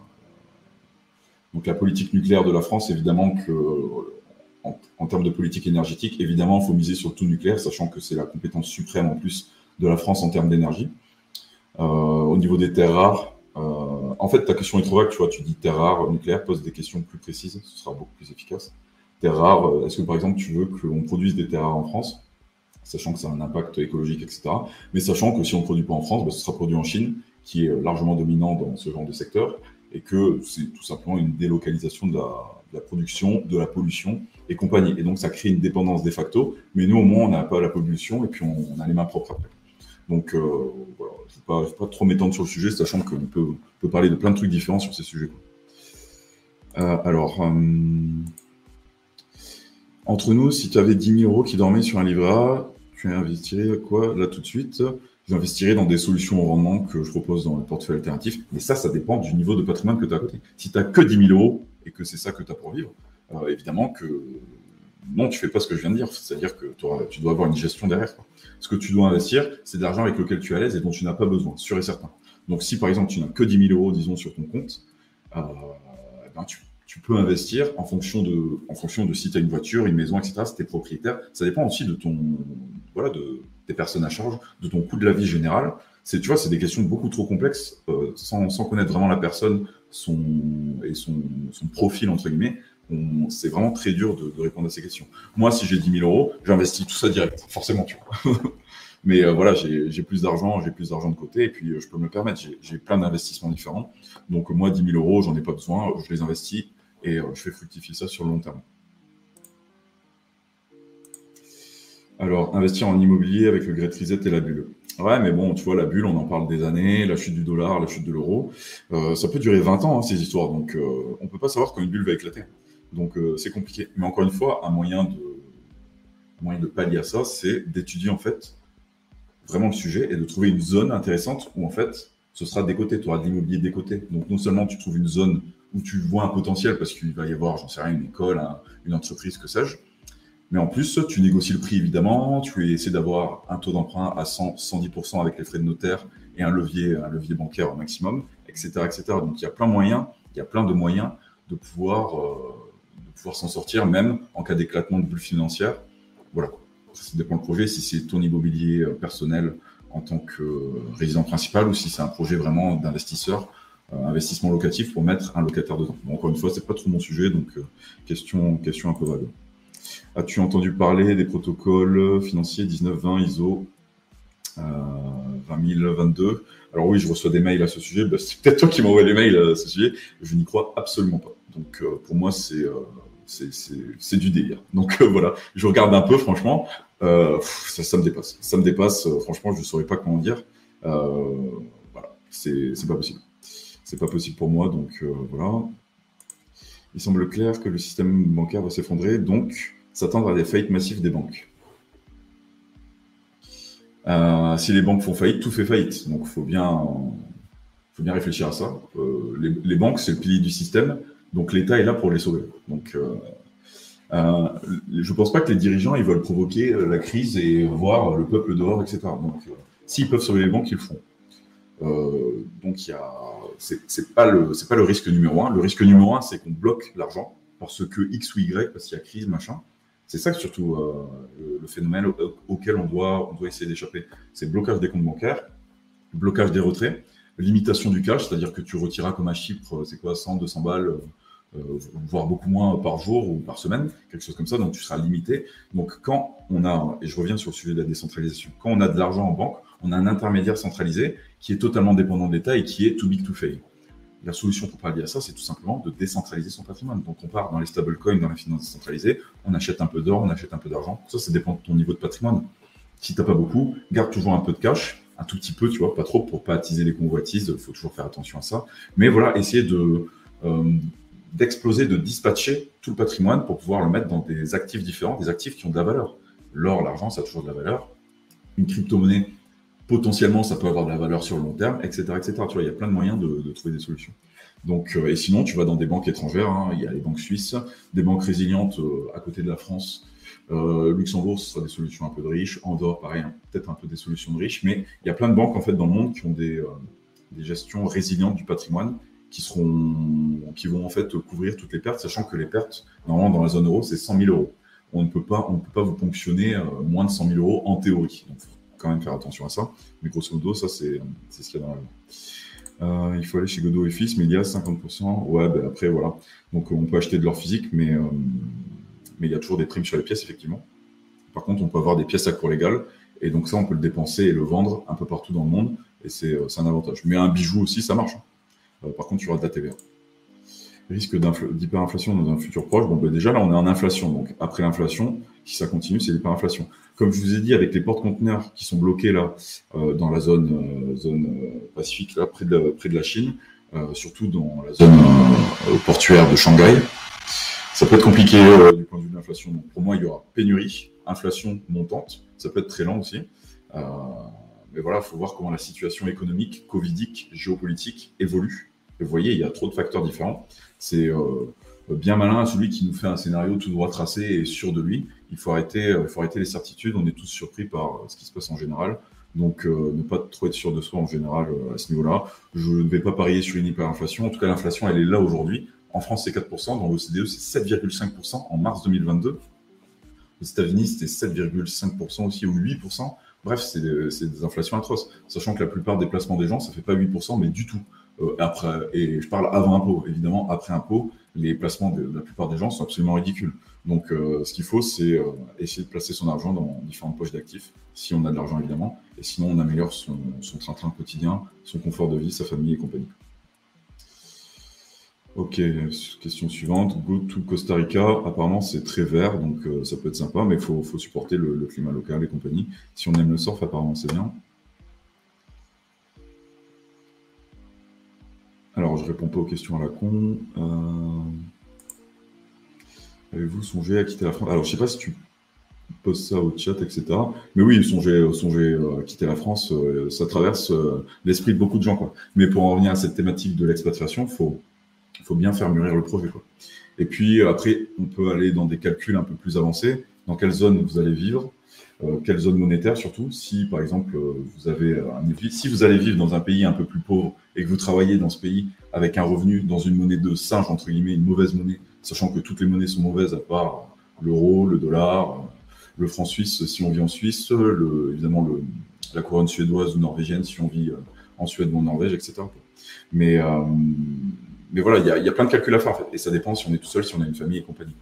Donc, euh, évidemment, la question de l'expatriation se pose avec plus en plus de monde.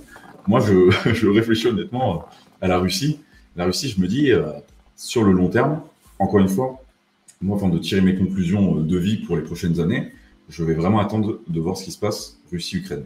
Ça va déterminer absolument l'ensemble. Déjà, ce, conflit est pour moi absolument structurant et déterminant et va déterminer tout ce qui va se passer ensuite, à mon avis. Donc, une fois qu'on aura un peu plus de visibilité à ce niveau-là, on pourra réfléchir à des stratégies d'expatriation, d'investissement en Russie notamment, ou des choses comme ça. Après, voilà, l'expatriation, c'est vraiment un truc personnel. Euh, si vous êtes bien en France, restez en France, allez à la campagne, j'en sais rien. Euh, voilà, ça dépend des gens vraiment. Acheter une maison là ou pas, si c'est pour vivre dedans et gaspiller ton argent, je pense que tu peux le placer euh, de manière plus efficace. comment se débancariser avec la DeFi? Oui, c'est une solution. Il y a plusieurs débancarisations, c'est un terme un peu fourre-tout. On peut se débancariser en achetant de l'or, de l'argent. On peut se débancariser évidemment dans la finance décentralisée, qui est le terme par excellence pour se débancariser. Donc moi, je, propose des trucs pour faire tout ça. N'oubliez pas les solutions d'investissement. Il y a des choses diverses. Aujourd'hui, quand même, je, euh, préférerais miser en majorité sur, euh, pas sur le plan anti-reset, mais plutôt sur, euh, sur, sur la stratégie 3D. Donc ça, c'est c'est vraiment finance décentralisée, c'est un peu technique. Par contre, on a des rendements quand même de 15 à 35% par an. On peut compter grosso modo 20% en moyenne pour être assez résilient. 15-20%, on les a. Donc on surperforme l'inflation normalement si on n'est pas en hyperinflation. Et surtout, on surperforme tous les investissements à la con. Par contre, euh, il y a une petite barrière technique, mais moi j'enseigne un peu tout ça. Si on a un peu de temps, on peut apprendre et je vous jure que ça vaut le coup d'apprendre ça parce que euh, parce qu'on peut faire des choses absolument exceptionnelles dans ce genre de milieu si on comprend, si on est un peu intéressé par l'économie la finance, c'est absolument passionnant et on peut vraiment faire des belles choses et euh, des bonnes performances et sur le long terme, à mon avis, ça, ça va payer euh, d'avoir des connaissances dans ce genre de milieu. ça peut être vraiment intéressant. On est en dehors des marchés financiers, donc on n'est pas corrélé à tout ce qui se passe dans le monde. voilà, il y a des stablecoins qui sont centralisés, il y en a des un peu plus décentralisés. Donc il y a plein de calculs à faire dans, dans ce domaine. Mais, euh, mais voilà, il y, a des, il y, a des, stratégies pour sortir son argent des banques et de l'euro, euh, comme c'est bien noté ici. Quoi. Et sinon, euh, bah, portefeuille alternatif, là vous avez accès à absolument tout, absolument tout sur, euh, sur la finance décentralisée, sur l'or, sur l'argent, sur les solutions en rendement qui seront beaucoup plus spéculatives, mais sur lesquelles on peut faire des bons gains avec un énorme risque derrière par contre. Euh, donc voilà, il y a plein de solutions différentes. vous savez, moi c'est un peu, c'est mon travail depuis des années de proposer des solutions comme ça, et je vous jure que, je vous jure que ça marche. Euh, ensuite, euh,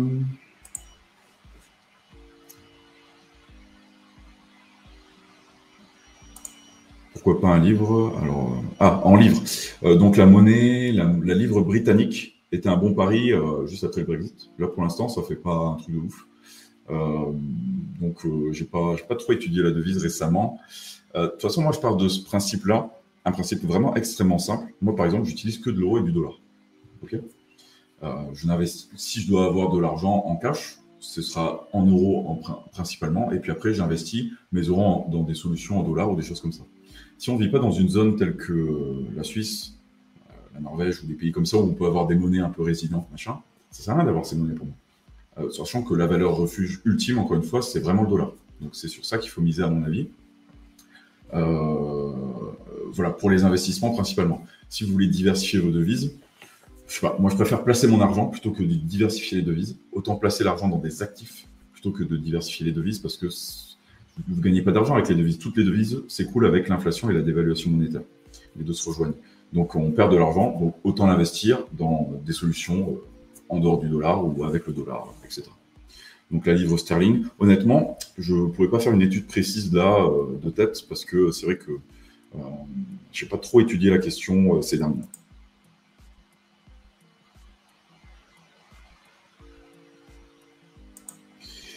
Les nouvelles positions des survivalistes modernes.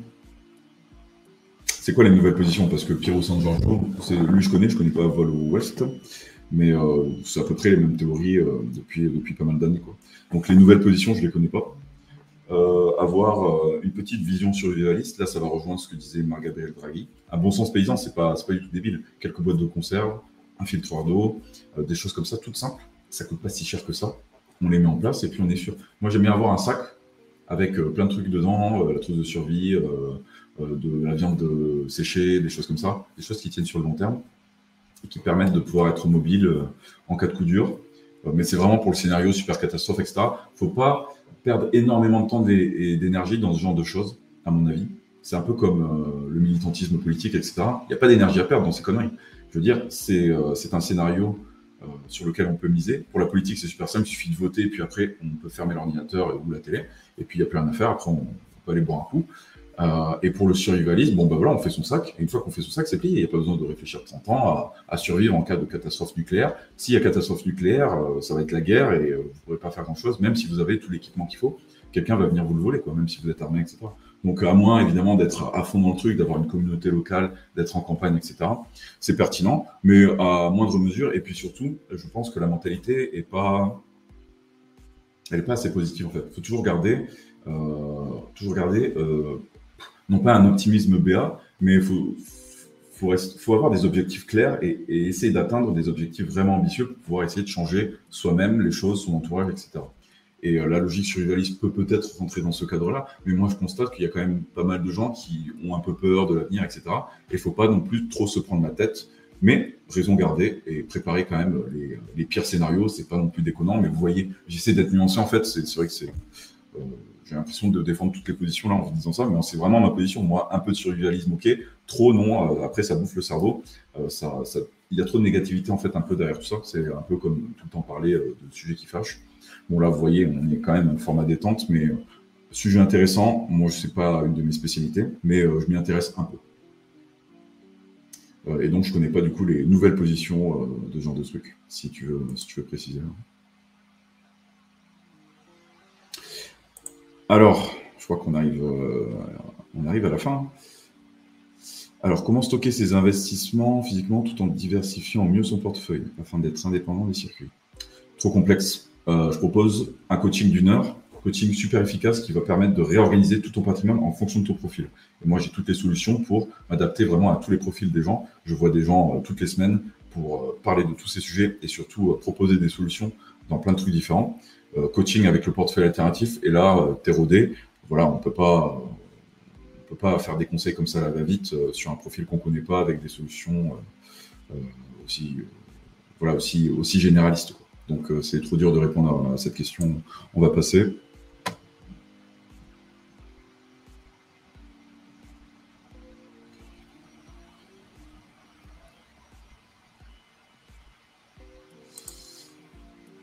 Oui, oui bah, c'est carrément du bon sens de produire localement des sources de renouvelables, tout à fait. Hein. Faut Après, voilà, comme dit Marc, euh, du point de vue de la loi, etc., il faut voir comment, comment l'État nous laisse des marges de manœuvre à ce niveau-là. Mais euh, les panneaux photovoltaïques ou la production d'énergie, euh, c'est clair que c'est intéressant. Risque-t-on de se faire raqueter l'or comme ça peut être là Alors aux, États-Unis, ouais. non, moi je pense pas du tout. Je veux dire, ton or, tu, tu, l'enterres, qui va le trouver? On va pas venir le chercher, te chercher par la peau des fesses. Oui, vous avez acheté de l'or, etc c'est pas du tout, euh, pas du tout la tendance à mon avis. Donc euh, il n'y a pas de souci à se faire à ce niveau-là. Surtout si on a quelques milliers d'euros, des dizaines de milliers d'euros dans ça, il n'y aura pas un souci. Sachant qu'en plus, euh, si tu es propriétaire d'or, tant que tu le vends pas, je veux dire, tu n'as pas payé de taxes ou quoi que ce soit, donc il n'y aura pas de souci à mon avis. Certains disent que l'avenir sera plus sûr en Amérique du Sud, en Afrique du Sud. Vous aimez le pays. Si vous aimez votre pays, restez-y. Ouais l'aider depuis l'étranger. Alors moi, je suis quand même partisan. Ben, ça, ça, dépend en fait euh, de sa vision personnelle des choses. Euh, moi, en ce moment, je voyage pas mal. J'étais en Amérique du Sud d'ailleurs il n'y a pas longtemps. Euh, et je trouve qu'on est beaucoup plus efficace à l'étranger. Tout simplement parce qu'on est dans un. Enfin, après, voilà, moi je suis jeune, je, voilà, je suis motivé, dynamique, machin. Et j'ai quand même beaucoup plus d'énergie en étant à l'étranger que dans un environnement encore une fois négatif. moi, j'en ai marre des gens trop négatifs. Euh, qui parlent tout le temps de trucs euh, ultra complotistes au quatrième degré, euh, qui sont trop pessimistes, qui se prennent trop la tête avec la politique, les élections. Moi, j'en ai rien à foutre de ces histoires. Moi, je mets un bulletin de vote et je bosse pour pouvoir m'en sortir, trouver de l'autonomie, aider un maximum de monde, diffuser des idées, faire de l'influence, etc., etc. Et il faut garder cette énergie. il faut toujours avoir vraiment des objectifs pour, pour avoir du peps dans la vie et pouvoir avancer. Donc, si vous n'avez pas cette énergie en France, barrez-vous. Donc, euh, et vous pourrez très bien aider votre pays d'une façon ou d'une autre. Ça, ça dépendra de vos compétences. Moi, j'aide les gens directement, vu que je suis sur Internet et c'est pas un souci. Je parle aux gens euh, directement euh, via Skype ou Zoom, etc. mais ça, ça dépend encore une fois de votre activité, ce que vous comptez faire, votre vision de l'avenir, si vous êtes seul, en famille et compagnie. Donc voilà. Mais c'est un vrai sujet. Et je pense que là, avec la réélection de Macron, la tendance à l'expatriation va, va aller en augmentant, sachant que là, avec le Covid en plus, ça va exploser parce que les gens en avaient marre, euh, moi le premier d'ailleurs. Euh, donc euh, il y a moyen qu'avec Macron, les gens en aient de plus en plus marre, surtout les jeunes, parce que sachant qu'en plus le vote Macron, c'est un vote de cadre et de boomers. Désolé pour les boomers et les cadres, mais, mais en fait, c'est pas une généralité, c'est un constat. ce sont les jeunes qui vont en avoir un moment ras-le-bol. Et le pire, c'est que ceux qui partent, ce sont les jeunes, vraiment les forces vives, les gens les plus valeureux qui ont envie de travailler, qui ne voient pas de perspective dans leur pays, qui sont obligés de partir. Bah, pourquoi pas? Pourquoi pas Si c'est pour mener une meilleure vie, il n'y a pas de souci. Ce qui compte, c'est d'être heureux d'un point de vue individuel déjà, et puis après, on peut s'occuper des autres. On ne va pas s'occuper des autres en étant une personne malheureuse, pessimiste et compagnie. Déjà, mettez-vous bien, ensuite, vous penserez aux autres. C'est euh, peut-être une logique un peu inversée de ce qu'on peut entendre d'habitude, mais un, égoïsme individuel, euh, mettez-vous bien d'abord, euh, trouvez vos solutions pour être autonome, et ensuite, vous pourrez aider plein de monde. Et je vous assure que dans cet ordre-là, ça marche mieux. Donc euh, Afrique du Sud, c'est chaud là-bas. Donc euh, je pense pas que ce soit un bon plan. Amérique du Sud, c'est une ambiance euh, très différente. C'est on n'est pas en Europe, hein, donc c'est bien. Il y a des points positifs, il y a des points négatifs. les femmes sont superbes en Amérique du Sud, par exemple. Mais mais voilà, on n'est pas en Europe. Donc déjà, si vous aimez pas enfin, si vous n'aimez pas le, progressisme en général, l'Amérique du Sud, c'est compliqué parce que c'est quand même assez progressiste du point de vue des valeurs, en tout cas. Donc, euh, se garder de toute façon pour l'expatriation. Euh, bougez dans les pays, faites votre expérience, restez-y quelques jours, quelques semaines, et puis vous connaîtrez mieux des pays euh, qui vous intéressent. Faut-il quitter la France? Bon, ben, j'ai répondu.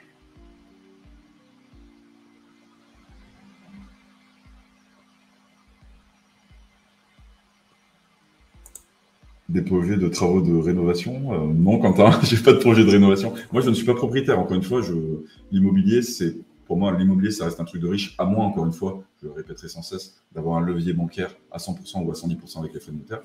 Je n'investirai pas dans l'immobilier si je n'ai pas ça, ou si je n'ai pas un capital de moins un million pour pouvoir diversifier en fait dans un actif euh, différent de ce que je fais. Déjà, moi, je propose énormément d'investissements différents.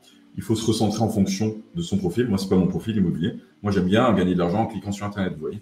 C'est plus mon profil à moi. Donc, euh, ça dépend des gens. Il y a des gens, c'est leur passion, etc. Rénover, euh, aller, aller faire des travaux eux-mêmes, machin. C'est pas du tout mon délire. Donc, pour l'instant, en tout cas, je n'y suis pas. les rénovations, c'est pas du tout d'actualité vu que je suis locataire. Mais, euh, mais voilà, quand je serai propriétaire, ça va arriver un jour, évidemment. Euh, voilà, on verra comment, comment ça se passe à ce niveau-là. Euh, Quentin, je ne sais pas si c'est le Quentin de Bordeaux que je connais. Il faudrait, que tu me dises si c'est toi qui es dans l'immobilier qui fait les rénovations.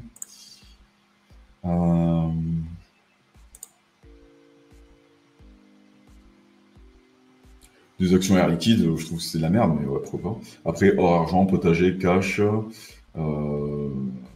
ouais, euh, trading, etc. Oui, oui, bah, après, voilà. Ça, ça, ça, dépend du profil des gens. Il y a des gens qui voudront être totalement résilients, campagne, euh, quelques métaux précieux, et après la vraie vie, on échange euh, des fruits et des légumes avec ses voisins, on échange de construire, je sais pas, de réparer la toiture avec son voisin, etc. on échange la bouffe, compagnie. Ça, suffit déjà pour mener une vie confortable, etc. Après, si on a des ambitions un peu plus élevées, évidemment, ça ne suffira pas pour, pour pas mal de gens. Il y je connais quelques personnes qui, euh, voilà, qui sont allées à la campagne pour construire leur maison ou des choses comme ça. Euh, c'est une vision de la vie en fait. Donc si ça correspond à notre vision de la vie, il n'y a pas de souci. Si on veut aller plus loin, il faut faire autre chose. Faut des investissements plus dynamiques. Faut également une flexibilité géographique. On en revient à l'expatriation. Si vous voulez bouger, bougez. Ça vous donner de l'énergie et euh, l'énergie, il faut la prendre. Donc, euh, donc voilà. ça, ça dépendra donc des profils.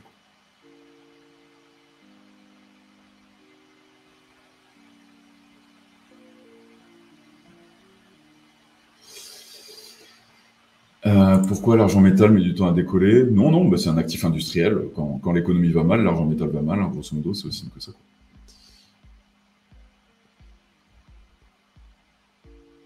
Donc voilà, le prix de l'abonnement est un peu cher en fait pour le portefeuille alternatif. Donc oui, donc euh, bon, faut savoir que le portefeuille alternatif c'est la solution qui regroupe tout ce que je fais. C'est cher. En fait, c'est pas cher parce que euh, quand je vais augmenter le prix, euh, vous n'allez pas être content, mais euh, je vais l'augmenter ce prix parce que on peut gagner beaucoup d'argent, on peut euh, se rembourser ça très facilement. Il y a des solutions exceptionnelles aujourd'hui pour gagner de l'argent. Si vous avez un peu d'argent à placer, c'est le top du top. Si vous n'avez pas d'argent, je pense que ça sert pas à grand chose. Si c'est trop cher pour vous, à mon avis, si vous n'avez pas trop d'investissement, euh, c'est pas c'est pas indispensable de passer par ça. Mais mais c'est une solution où on peut faire pas mal de choses. Hein. je résume hein. protection du patrimoine avec l'or et l'argent. La bourse, je suis en dehors, mais ça fait 7-8% finance décentralisée, je suis en dedans euh, de 15 à 35% Crypto-monnaie, je suis en dehors, vu que c'est les marchés financiers, c'est corrélé pour moi. Donc, je suis en dehors. Pareil pour les obligations. Solution au rendement, ça, ça booste le patrimoine de fou, mais euh, voilà, 10 à 30% par mois. Mais c'est des solutions super risquées, donc évidemment, euh, c'est pas adapté pour tout le monde, mais on peut faire de l'argent, mais on peut en perdre, etc., etc. Tout est une question de gestion, ça dépend du profil. Moi, mon travail, de toute façon, c'est de proposer ces solutions et ensuite de vous aider à les gérer et de voir au mieux comment vous pouvez vous arranger, tout simplement pour préserver le patrimoine euh, de la situation à venir et, euh, gagner de l'argent euh, si vous voulez faire de l'argent avec des solutions un peu plus rentables. Donc ça, c'est tout à fait possible. Et puis, je veux dire, je pense que là, moi, en ce moment, j'ai vraiment, des bonnes solutions pour pouvoir, faire tout ça. Bon, bah écoutez, je pense que, c'est fini. Hein. Bah, la page du portefeuille alternatif. Inscrivez-vous. Allez, une dernière question. Macron d'émission, coup d'État, euh, nouvelle ordre mondiale. Ouais, non, il n'y aura pas de coup d'État, il faut arrêter de plancher sur ce genre de trucs. Euh, le coup d'État, c'est quand les frigos sont vides, quand il y a des, situations de crise. Euh, personne n'en veut de ça. Coiffure pas homologuée. Ouais, ouais, c'est vrai que c'est un peu spécial.